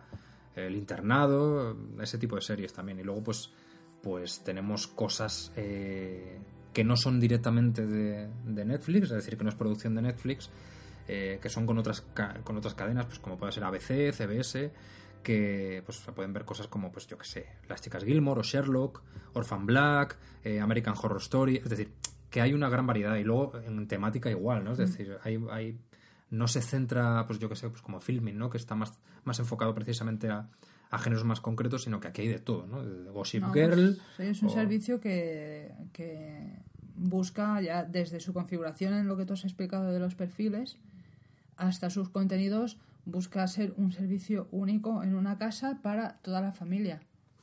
Es lo Sí. que busca, ese es su objetivo. Lo que pasa que en España, yo vuelvo a decirlo, creo que todavía están cortos de contenido. O sea, 900 títulos pueden parecer muchos, pero mm, yo no voy a ver los 900 porque no me van a interesar los 900. Claro. O sea, de lo que me va a interesar a mí, mm, concretamente, pues a mí o a cua- cualquiera, creo que tienen que tienen que ir ampliando el catálogo rápido porque eh, las burbujas explotan. Es decir, que la gente se puede entusiasmar mucho con Netflix, yo de hecho lo estoy, pero bueno, en cuanto pasen ese entusiasmo o nos ofrecen algo más o pues mm, caerá en desgracia, que, que vamos, que espero que no pase. Sí, no, Quiero decir no. que la lucha por mantener al espectador es muy dura. No, no lo digo solo por Netflix, que de, de sobra lo sabrán. Digo en general, y de hecho, pues desde que ha salido Netflix, pues enseguida lo que comentábamos antes, una plataforma de pago, ya se ha corrido a ofrecerla en su paquete, pues porque pues porque mantener al espectador es muy difícil, por lo que decíamos, hay muchos contenidos y muchas formas de conseguirlo. De hecho, ahí sal- surgió el otro día una cierta polémica con, con precisamente esta plataforma de pago que dices, que mm, parece ser que no funcionaba, no funcionaba Netflix.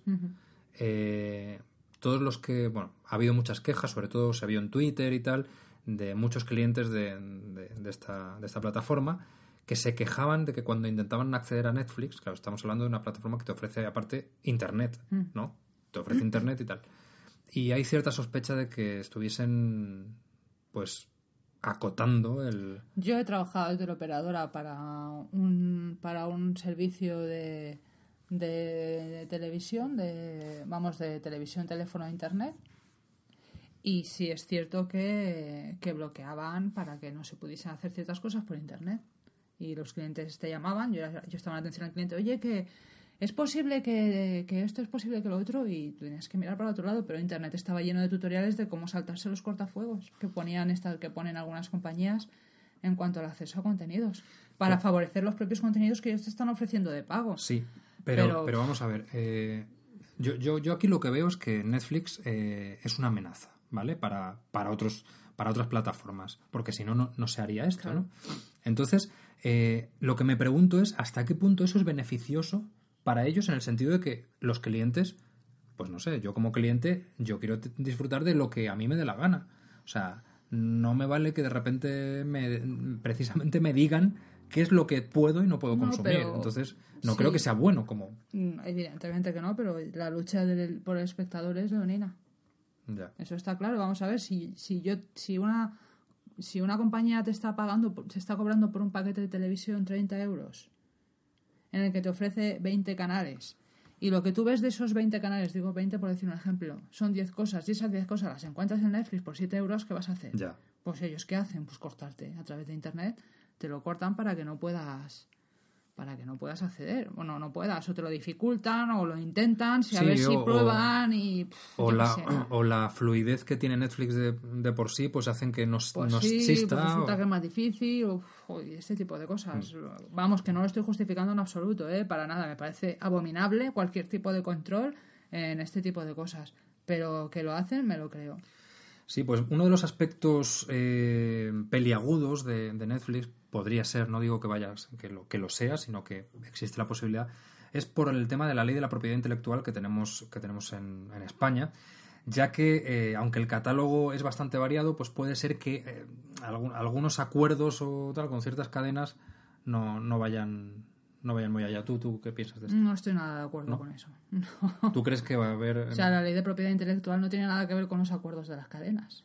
Vale, no, yo Eh, me limito a, Sí, sí, no, no, no. a transcribir lo que, Sí, sí, vamos a ver. lo que he eh, leído. Eh, una cosa es la ley de propiedad intelectual que obliga a pagar una serie de licencias por emitir contenidos en Internet. ¿Vale? Unas licencias que están pensadas para que el autor de esa obra cobre o se beneficie de, de su trabajo, vamos, de- del- del lucro que ofrece su trabajo. Y otra cosa son los acuerdos en los que en su momento Netflix, cuando no existía en España, llegó con otras cadenas o con, o con compañías nacionales para emitir sus productos en España a través de sus, de, de sus paquetes. Entonces esas licencias son las que están activas. Evidentemente tú ahora entras en Netflix y no, y no tienes las tres temporadas de House of Cards, tienes dos. Claro. La tercera la está emitiendo con quienes ellos mismos han licenciado. Claro. Ese es un problema que van a tener que resolver. No conozco los términos de esas licencias y no sé hasta cuánto tiempo alargan. Imaginemos que firmaron por House of Cards cinco años. ¿Me estás contando que no puedo ver en Netflix House of Cards las próximas tres temporadas? Hombre, pues no me gusta un pelo, pero eso es responsabilidad de Netflix. Claro. No de la cadena que lo está emitiendo. Mm, Netflix mm, ha tardado mucho en, llegar a España, mucho más que a otros que a otros sitios. Parece ser que aquí el mercado es mucho más difícil que en otros sitios.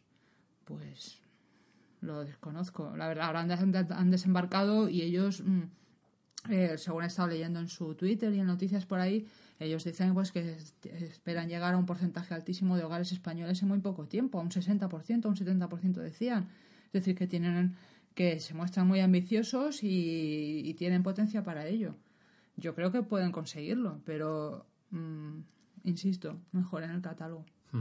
Entonces, recapitulando un poco, eh, los puntos positivos serían eh, la inmediatez y la, las posibilidades de, de, disfrutar del contenido en cualquier parte, eh, la calidad de los contenidos y luego negativamente. A ver, el precio también es muy positivo porque sí. para mí eh, acceder a todos esos contenidos a un precio de 7 euros u 8 euros es como acceder gratis. Creo que eso es muy importante, creo que está muy bien el precio. Y la parte negativa, yo diría eh, básicamente el catálogo y las trabas que, les, que pueden llegar a tener con los acuerdos que tienen con otras con otras compañías a nivel nacional para la emisión de sus propios contenidos. Hmm. En cualquier caso es una, es una empresa fuerte, por, como se ha podido ver, y ya sabemos lo que pasa con estas empresas fuertes y que al final cuando hay mucha pasta de por medio, las cosas empiezan. Lo que pasa es que aquí chocan con otras empresas también. Mm, claro. Pero estamos hablando de Netflix, es una superpotencia norteamericana que suelen, suelen aplastar bastante. Yo en cualquier caso espero que de este, que si se promueve, que si la llegada de Netflix significa que el vídeo on demand adquiera potencia en España, espero que se facilite, que se, que se beneficien compañías como Filmin, mm. que son españolas y que ofrecen contenidos buenísimos. Mm. Espero que, que puedan arrimar el asco a sus sardinas. Yo creo que la competencia siempre es buena y sobre todo si, si genera, pues eso, más opciones para el usuario, ¿no? Y bueno, sí, lo que no me gustaría obviamente es que se cargase filming. Por supuesto que no, no, no me gustaría nada. Claro, eso estaría bien. Bueno, pues yo creo que con esto hemos hablado más que suficiente de, de la televisión de, y hemos hecho un recorrido por un montón de cosas. Uh -huh. o sea, hasta de los spoilers hemos hablado. Y, y, nada, ahora vamos a pasar a hablar de una serie precisamente de Netflix, pero antes de eso, como es habitual en estos lares, quería preguntarte, para hacer este break que solemos hacer y a modo de transición, ¿qué canción has elegido para que pongamos hoy? Pues he elegido We Used to Be Friends de Dandy Warhols. ¿De Dandy Warhols? Sí. Es la banda sonora o la sintonía de la serie Verónica Mars. Uh -huh. Muy oportuno. Bueno, a mí me gusta mucho me gustan mucho las series y las películas de instituto y Verónica Mars me parece una maravilla y, y la canción me gusta mucho también. Sí, Verónica Mars es una serie que combina elementos de thriller de detectives uh -huh. con, con, series de instituto, ¿no? Sí, ella es una chica que va al instituto y que es detective. Uh -huh. Muy bien, pues ¿cómo, ¿cómo dices que se llama? We Used to Be Friends, o como se diga. We Used to Be Friends. Bueno, pues os dejamos con We Used to Be Friends de los Dan de Warhols. Nos vemos a la vuelta después de la publicidad. Hasta luego.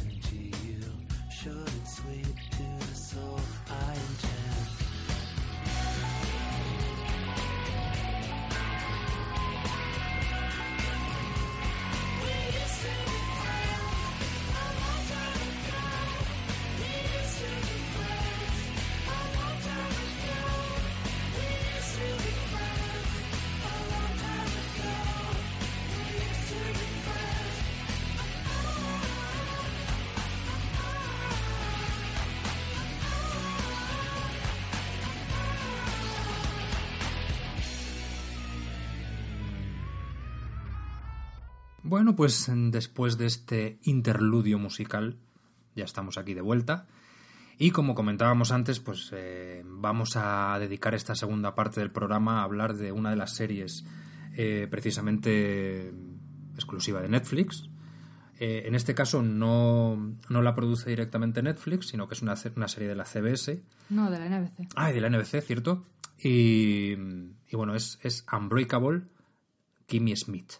Entiendo perfectamente que la NBC cediese, entre comillas, la emisión a Netflix, porque mm, francamente eh, la serie excede con mucho los parámetros de, televisión para todos los públicos que, que tiene la, la NBC, en, en, muchísimos sentidos. ¿Por ejemplo? Bueno, por ejemplo, en, en el, la forma que tiene de tratar los temas y la el contenido crítico que se respira en, en, cada uno de ellos, no dejan títere con cabeza y son absolutamente paródicos mm, hasta extremos mm, absolutamente, podría decir, repugnantes. Sí, bueno. Hay un momento en el cuando hablan sobre la cirugía estética, en mm. el capítulo que está más dedicado a eso, que bueno, que sí que hay un personaje que es absolutamente sí, sí, sí. repugnante y... Sí, repugnante en, en, varios sentidos, podríamos decir, ¿no? Pero creo que, que simboliza muy bien mm, ese mundo, ¿no?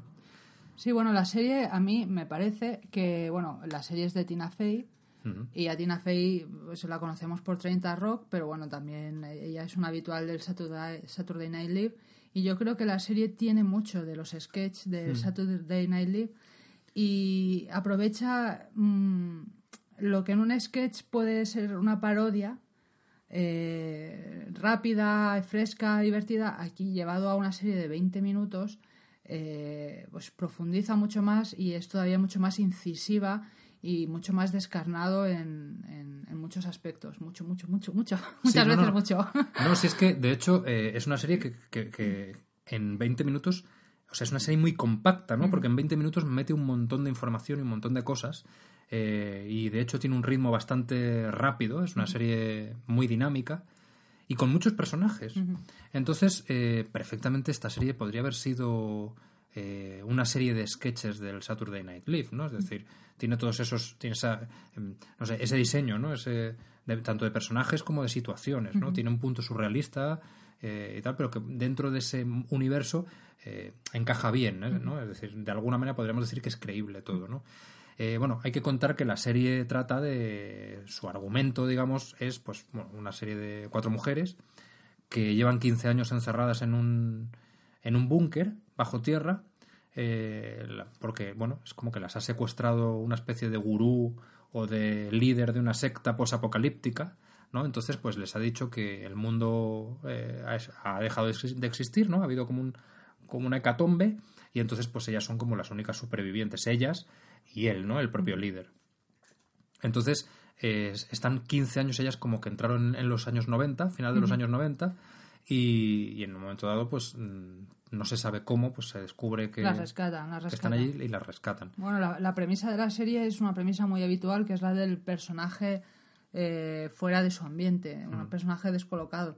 Lo hemos visto en, en, otras producciones clásicas como Doctor en Alaska. Obviamente Doctor en Alaska tiene un tono mucho más amable, pero el punto de partida digamos que bueno pues que es recurrente bueno no hay nada nuevo bajo el sol lo original en este caso quizá es el enfoque y, y la habilidad que tienen para profundizar en los aspectos eh, más eh, más paródicos hasta hacer de ellos mmm, hilo conductor es decir porque claro eh, bien, a ella la secuestran eso en los años 90 y cuando sale, ella sigue viviendo en los años 90 mentalmente. Claro, su, claro. Es, Por eso es el personaje extraño, podríamos decir, ¿no? Sí, bueno, y el, el choque cultural y bueno, y su decisión de, de, no volver a su pueblo porque renuncia a seguir viviendo de, de ser una, una, mujer topo, como las llaman. Sí. Ahí entra en juego también pues el papel de los medios de comunicación, el amarillismo, eh, la viralidad en internet, bueno, un montón de cosas y bueno, toda, cómo ha evolucionado la sociedad en muy poco tiempo. Ella además vive en un pueblecito pequeño y se va a vivir a una gran ciudad. Bueno, es- Sí, de hecho, eh, lo, que, lo que sí que nos muestran un poco es precisamente, o sea, que ¿no? es la idea, ¿no? Ella, ella está en, ha estado en un búnker con, con otras tres compañeras, pero perfectamente podría haber estado en coma, podríamos decir, ¿no? Es decir, lo que hacen realmente es eh, darnos un contraste de, de, mm, cómo ha cambiado el mundo desde los años 90 hasta hoy, porque ha cambiado mucho sí. ha cambiado mucho en muchos aspectos. Entonces, pues, eh, mm, de alguna manera, el personaje de Kimi, que es la protagonista, que está interpretado por Ellie Kemper, que de hecho, eh, al principio cuando empezó la serie, decíamos, ¿esta chica, esta chica dónde salía? Y es precisamente, pues sale en The, en The Office, la versión americana, hace de, de la secretaria, eh, no sé, en temporadas avanzadas, no sé si ya desde la sexta, la quinta o la sexta temporada, eh, y, y ya, y ya, de hecho, en The Office ya hacía como un personaje así como muy ingenuo y tal. Y la verdad es que tiene una vis cómica muy, eh, muy graciosa. Ella es muy graciosa y, y- y tiene una cierta habilidad para, para ser eh, adorable, ¿no? Podríamos decir.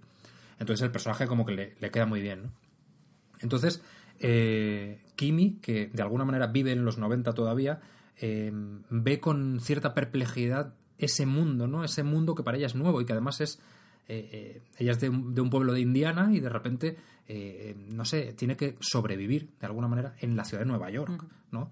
Obviamente, Kimi no va a vivir en, en Times Square, ¿no? Kimi va a vivir en un barrio pobre, pues con gente pobre y con parece puede parecer que así a priori eh, la serie mm, quien no la haya visto quien no la conozca igual le da la impresión de que busca más un como un, un discurso social y tal y es- y el discurso está Sí, pero es una serie de, de contrastes, porque si bien ella se va de un barrio pequeño a una ciudad grande, se va a vivir a un barrio pobre, pero trabaja para una señora rica. exacto Eh, bueno, una serie- la serie son con- contrastes constantes. constantes O sea, a ver cómo hablamos de esto sin spoilers, porque de esto sí que Sí, sí, creo ver. que es importante hablar sin tranquilos spoilers. tranquilos porque no va a haber spoilers Ahora sí que todo el mundo relax Eh, luego, eh, cómo evolucionan el resto de compañeras, que, de mujeres que están con ella en el búnker, cómo evolucionan de forma diferente, cómo sí, deciden... cómo les afecta la realidad no Sí, como a cada una, cada una digamos que escoge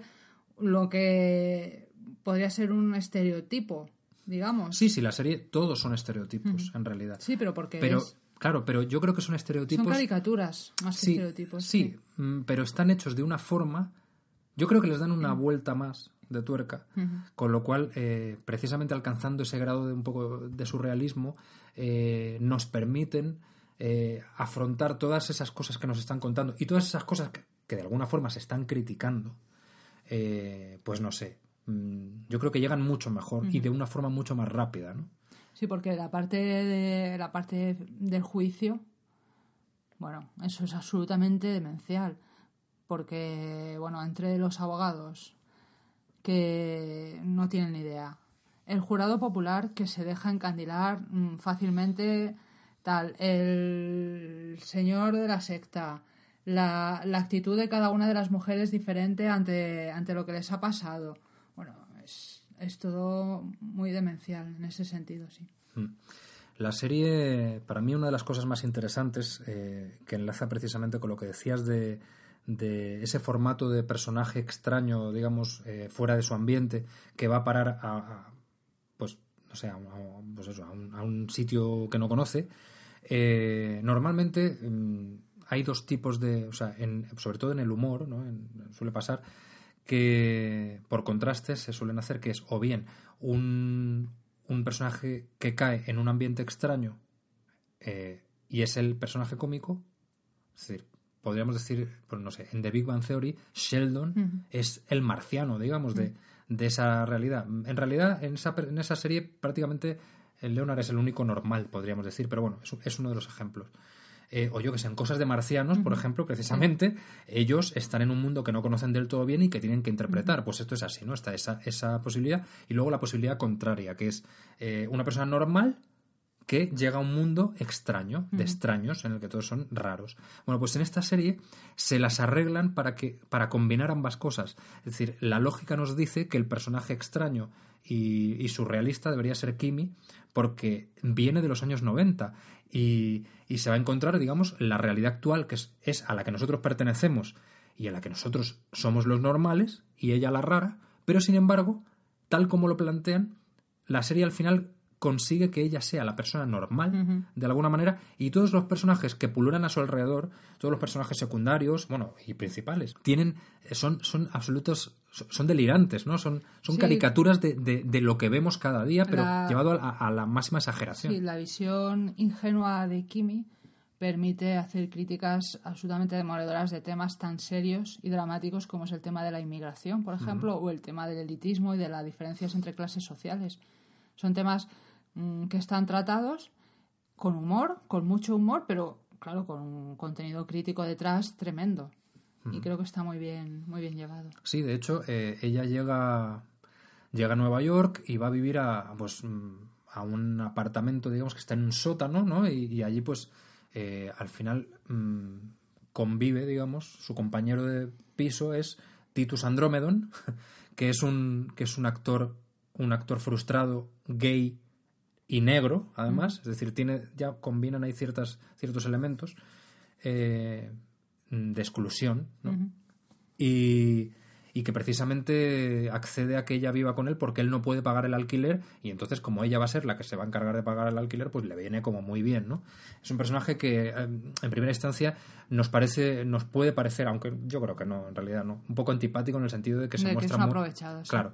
Pero luego no luego es un personaje muy divertido no y y, y- y el que nos permite bueno el que nos permite no el que hace que, que la serie pueda hablar de la pues otros los temas no grandes temas en la serie que es la homosexualidad ¿no? y, la, y la, eh, la discriminación por ello. Porque la, la serie en general creo que habla mucho precisamente de la discriminación Sí. ¿no? en muchos aspectos. Obviamente en el, el de la discriminación de la mujer en la sociedad porque y hay muchos personajes femeninos de hecho en la serie. Bueno Tina Fey ya sabemos que es una guionista a mí me parece una, una guionista excelente una cómica excelente y siempre suele introducir pues como es normal no el tema de la mujer en sus guiones y en sus en sus comedias ¿no?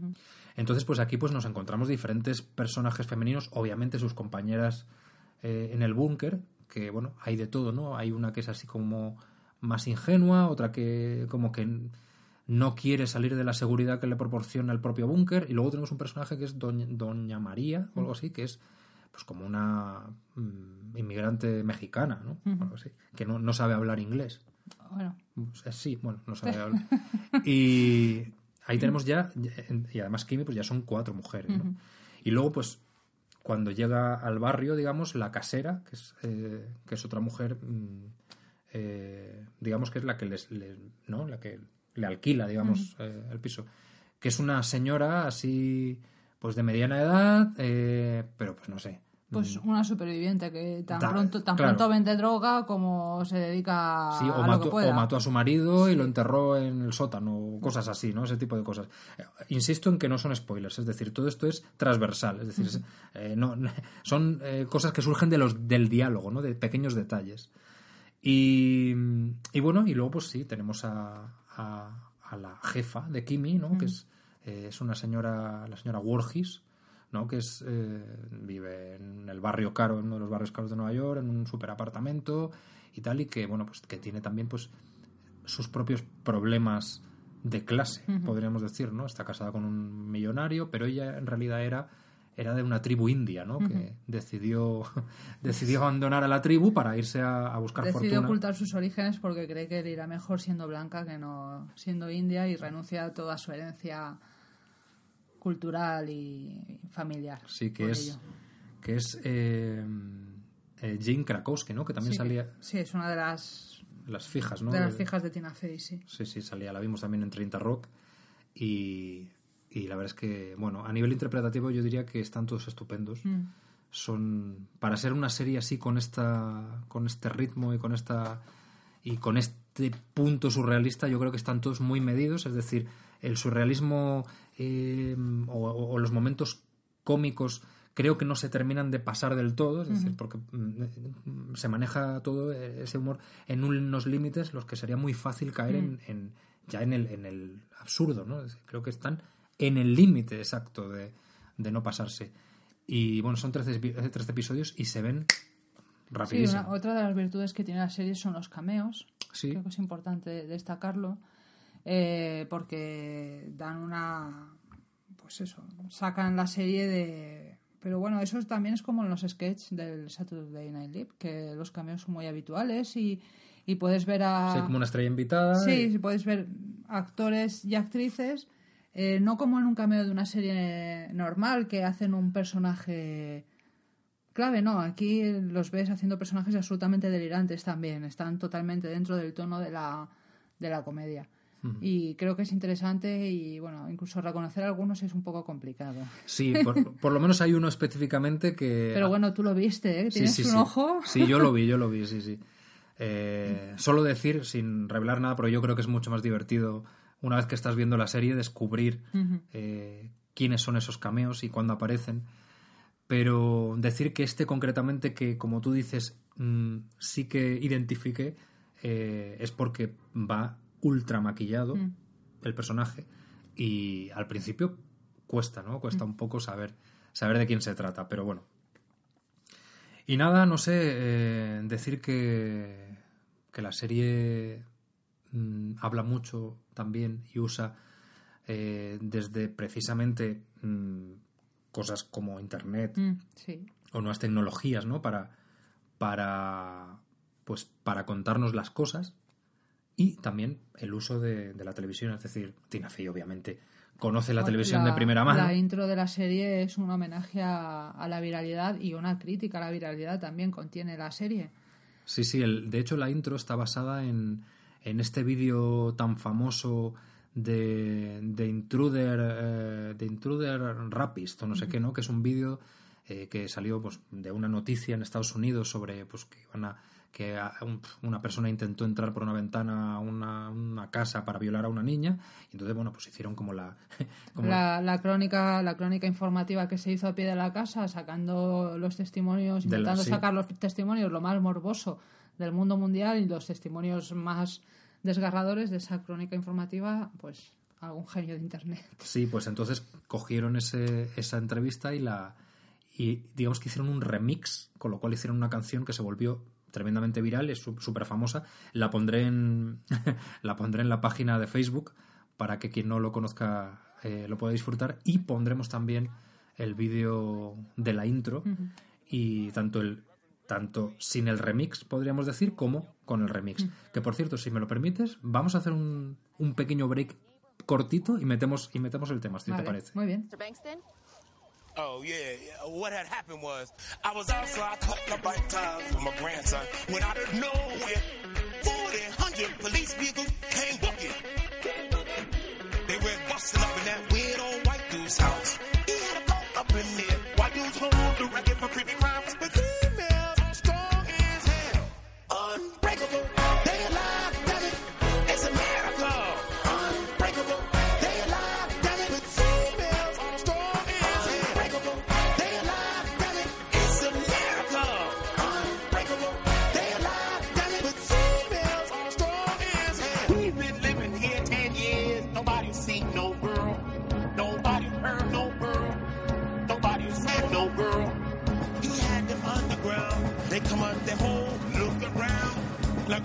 to 20 films. And I said, Nathan, is this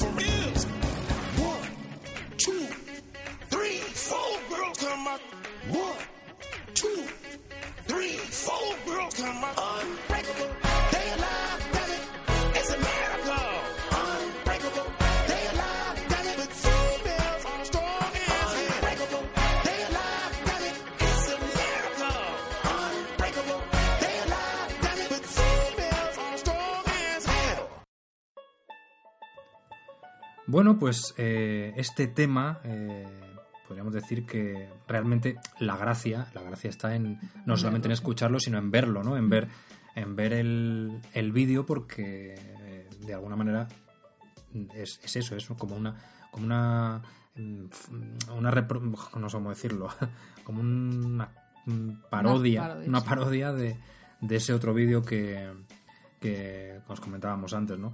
Hay que decir que el vídeo, o sea, el vídeo, la canción está interpretada por The Gregory Brothers y Mike Britt, que es eh, precisamente el actor que, que sale, o sea, el actor que sale en la, en la serie, en la, en la intro, eh, interpretando el tema es, es real, es decir, está, está Es curioso porque el- la- este actor, eh, bueno, en un momento dado, este personaje habla con Titus porque Titus está loco por conseguir el éxito, el éxito en televisión. El éxito bueno, en televisión, en teatro. lado, pero bueno, el éxito. Y aprovechando el filón este de, de Kimi, hay un momento en el que en el que pues, tira a salir en televisión, hace un ridículo más espantoso, pero se vuelve viral. Y como este personaje de, que, que hace el tema ya había sido viral antes, le advierte, le dice que lleve cuidado, que no todo es tan bonito como parece, que va a tener que renunciar a muchas cosas, pero bueno, eh, Titus sigue con la suya, es decir, que va colocando ahí... eh, Es que, es que la búsqueda del éxito es otro de los temas de Hmm. la búsqueda del éxito y del reconocimiento, ¿no? De alguna manera. Estamos hablando de personajes que viven en, en la extrema pobreza. O sea, vale que es una comedia y vale que nos reímos un montón, pero la realidad es que es gente muy pobre y con muy pocos recursos, que lo está pasando verdaderamente mal, ¿no? Y aquí en este caso, pues se nos muestra Titus, And- Titus Andromedon, que curiosamente el actor también se llama Titus. Eh, Titus Andromedon, que, que- que es eso, es, es un, es un- un actor que llega eh, en los años 80 o 90 a Nueva York para comerse el mundo y que de repente se ve en, en Times Square mm, disfrazado de, de Iron Man, entre Sí. comillas, eh, haciendo publicidad, sí. sí, haciendo publicidad de una juguetería o, o algo así, ¿no? Y que, y que no le da ni para pagar el alquiler, que le tiene que de alguna manera mm, robar, entre comillas, a, a su compañera. mientras puede, Mientras puede, claro. porque claro, ahí hay otro... Y en todo esto, a pesar de esa situación, él sigue con sus sueños de éxito y de triunfar en Broadway y de triunfar en televisión o en, o en donde sea. Y un simple vídeo viral eh, para él es algo ya... mm, Por un lado le da vergüenza, pero por otro lado dice, bueno, es el si éxito. tiene ¿no? que ser así. Claro. Entonces, claro, pues esto es un ejemplo perfecto precisamente de, de- del tipo de, de temas que se, que se tratan, ¿no? O yo qué sé, eh, con el tema de la, de la señora Wargis, esta rica, ella está súper obsesionada, por un lado, con su físico, eh, lo es que lo llevan hasta al paroxismo, ¿no? Es como que los pies son las nuevas tetas, ¿no? Es decir, eh, no, no, mírame, está- en un momento dado el marido le está mirando los pies y le dice, no, no, mírame aquí, y le señala el pecho, ¿no? Es como que no me mires los pies, mírame las tetas, ¿no? En el sentido de que mm, no, se, no se merece mirarle los pies, ¿no? Eh, lo llevan a ese punto, ¿no? Entonces ella está obsesionada, por un lado, con el físico, con su físico, con la juventud, con todo eso, y luego, por otro lado, con la, la infidelidad de su marido, aunque no tanto como la pérdida de clase, ¿no? Ella está obsesionada porque cree que su marido le es infiel. Y claro, de hecho ella es la segunda esposa de su marido y ella fue la amante del marido y teme que le vuelva a pasar lo mismo pero con otra. Claro, pero ella lo que no quiere es perder su piso, su apartamento y... Claro, su estatus, digamos. Y no sé, es decir, eh, todas estas cosas al final, eh, estos temas consiguen, em, por la forma en que están tratados y, y los elementos cómicos que se introducen, consiguen situaciones que por un lado son reconocibles, es decir, como espectador sabes que eso eh, hay una gran parte de verdad y de realidad y que esas cosas pasan, pero por otro lado pues eh, tiene por lo menos, no sé, ese grado un poco paródico, un poco no, muy, muy paródico, que nos, eh, como decía antes, que nos permite asimilarlo de una forma mucho más, mucho más sencilla, pero sin embargo quedándonos con el trasfondo, ¿no? Que es, es lo No, interesante. y este es uno de los ejemplos que comentábamos antes de, del cambio de, de consumo y funcionamiento y modos de televisión, que una, que una producción hecha por una gran cadena termine siendo emitida por una plataforma de video on demand es un cambio importante. Sí, sí, sí. Es decir, ya no son las plataformas solo las que producen, sino que las grandes cadenas pueden producir para plataformas llegando a otro tipo de público y llegando a otro tipo de mercados y haciendo otro tipo de producciones que se salgan también de sus de sus parámetros de, de target y de espectadores y todo eso. Es, un, es una es un cambio importante. Pues sí, la serie se, se estrenó en marzo de este mismo año, con lo cual pues es una serie eh, muy nueva y parece ser que ha ido bastante Hombre, bien. tuvo varias nominaciones a los Emmy, no ganó ninguna, pero sí, tuvo, tuvo cuatro o cinco nominaciones. Y, y ya hay programada una segunda... han renovado, sí. Sí, han renovado para una segunda temporada, para el año que viene. Y yo la verdad es que, no sé, es una de esas series que con 13 episodios pues me he quedado con ganas de más. No sé. Sí que le veo, me da la sensación, no sé si tú estás de acuerdo conmigo, eh, ya hacia el final de la temporada veo un poco, noto un cierto cansancio. Es que en la fórmula. Yo creo que lo que pasa hacia el final de temporada es que no sabían si iban a renovar y tenían que cerrar. Ya. Y claro, eso mm, bloquea un poco la evolución, es decir, eh, de- re- realmente podría ser temporada única. Claro. Tal y como está todo lo que cuenta y tal y como está contado, acaba, Sí, termina, podría cerrar y ya está. de hecho los personajes, cada uno tiene su cierre. Cada uno consigue su cosa y tiene su evolución, ¿no? Pero pero precisamente por la forma en la que está hecha eh, mm, yo creo que eso por un lado les bloquea pero bueno ahora que les han renovado van a poder volver a soltarse el pelo Yo, vamos, tengo la sensación de que la segunda temporada va a ser mucho más loca que la primera temporada, Y- porque suele decir, pasar. y ya es decir, decir. sí, sí, sí. No, pero suele pasar. Eh, pasó con The Office, por ejemplo, y, y ha pasado con tantas otras, ¿no? Que en la primera están como un poco más contenidos. tanteando a ver qué pasa cómo funciona cómo responde el público y tal y una vez que ves lo que gusta y tal pues tiras por ahí a saco claro Sí, sí, sí. Y aquí, vamos, eh, solo imaginar qué tipo de nuevos personajes pueden llegar a entrar mm, y qué tipo y qué personajes que han salido en esta primera muy poquito mm, pueden volver a salir y además ampliando sus personajes y yo estoy pensando precisamente en ese personaje que no hemos nombrado y que reconocimos, o sea, porque de hecho eh, luego buscando por internet vi que no soy el único al, al que le fascinó el personaje, sino que mucha gente está loca con ese personaje. Hay cuestiones mm, que ponen de relevancia el fenómeno fan y que ahora gracias a internet podemos comprobar fácilmente y es que esta tarde yo he entrado en la cuenta en Twitter de la serie Sí. y tenían no había un montón de retweets de gente que se ha disfrazado en Halloween Ah, sí, sí, sí. de Kimi que a mí me parece Sí, que es una, una chaqueta, o sea, una, como Bueno, una rebeca amarilla y... Iba- eh, lleva una mochila, una mochila deportiva porque es, ella iba al instituto y es la mochila que llevaba en el instituto y una, una, una rebeca amarilla, una camisa de flores, unos pantalones fusia. Pues hay un montón de chicas, incluso había una pareja que se había disfrazado, ella de Kimi y él de Titus, Sí. con su traje de Iron Man. Es decir, la gente en este Halloween 2015 ya se ha disfrazado de, de Sí, Kimi, de Kimi Smith. Smith. Entonces, eh, creo que eso mm, también da, da, permite pulsar eh, eh, cómo se ha llegado al público. Sí, de hecho la cuenta de Twitter eh, tenía un montón de seguidores. ¿no? Veintipico mil seguidores tenías. Sí, sí, no, más, más. Yo, creo, yo creo Oh. que más. Sí, sí, sí.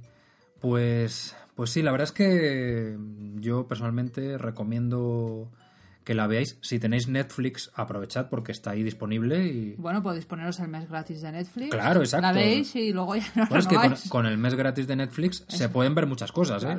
Se pueden ver cantidad de cosas. Y Y hay- si ese mes os pilla en vacaciones, ya ni os cuento. Exacto. Y luego hay cosas muy interesantes. Están arcos, por ejemplo, Sí, que bueno. la estás viendo tú, ¿no? Sí.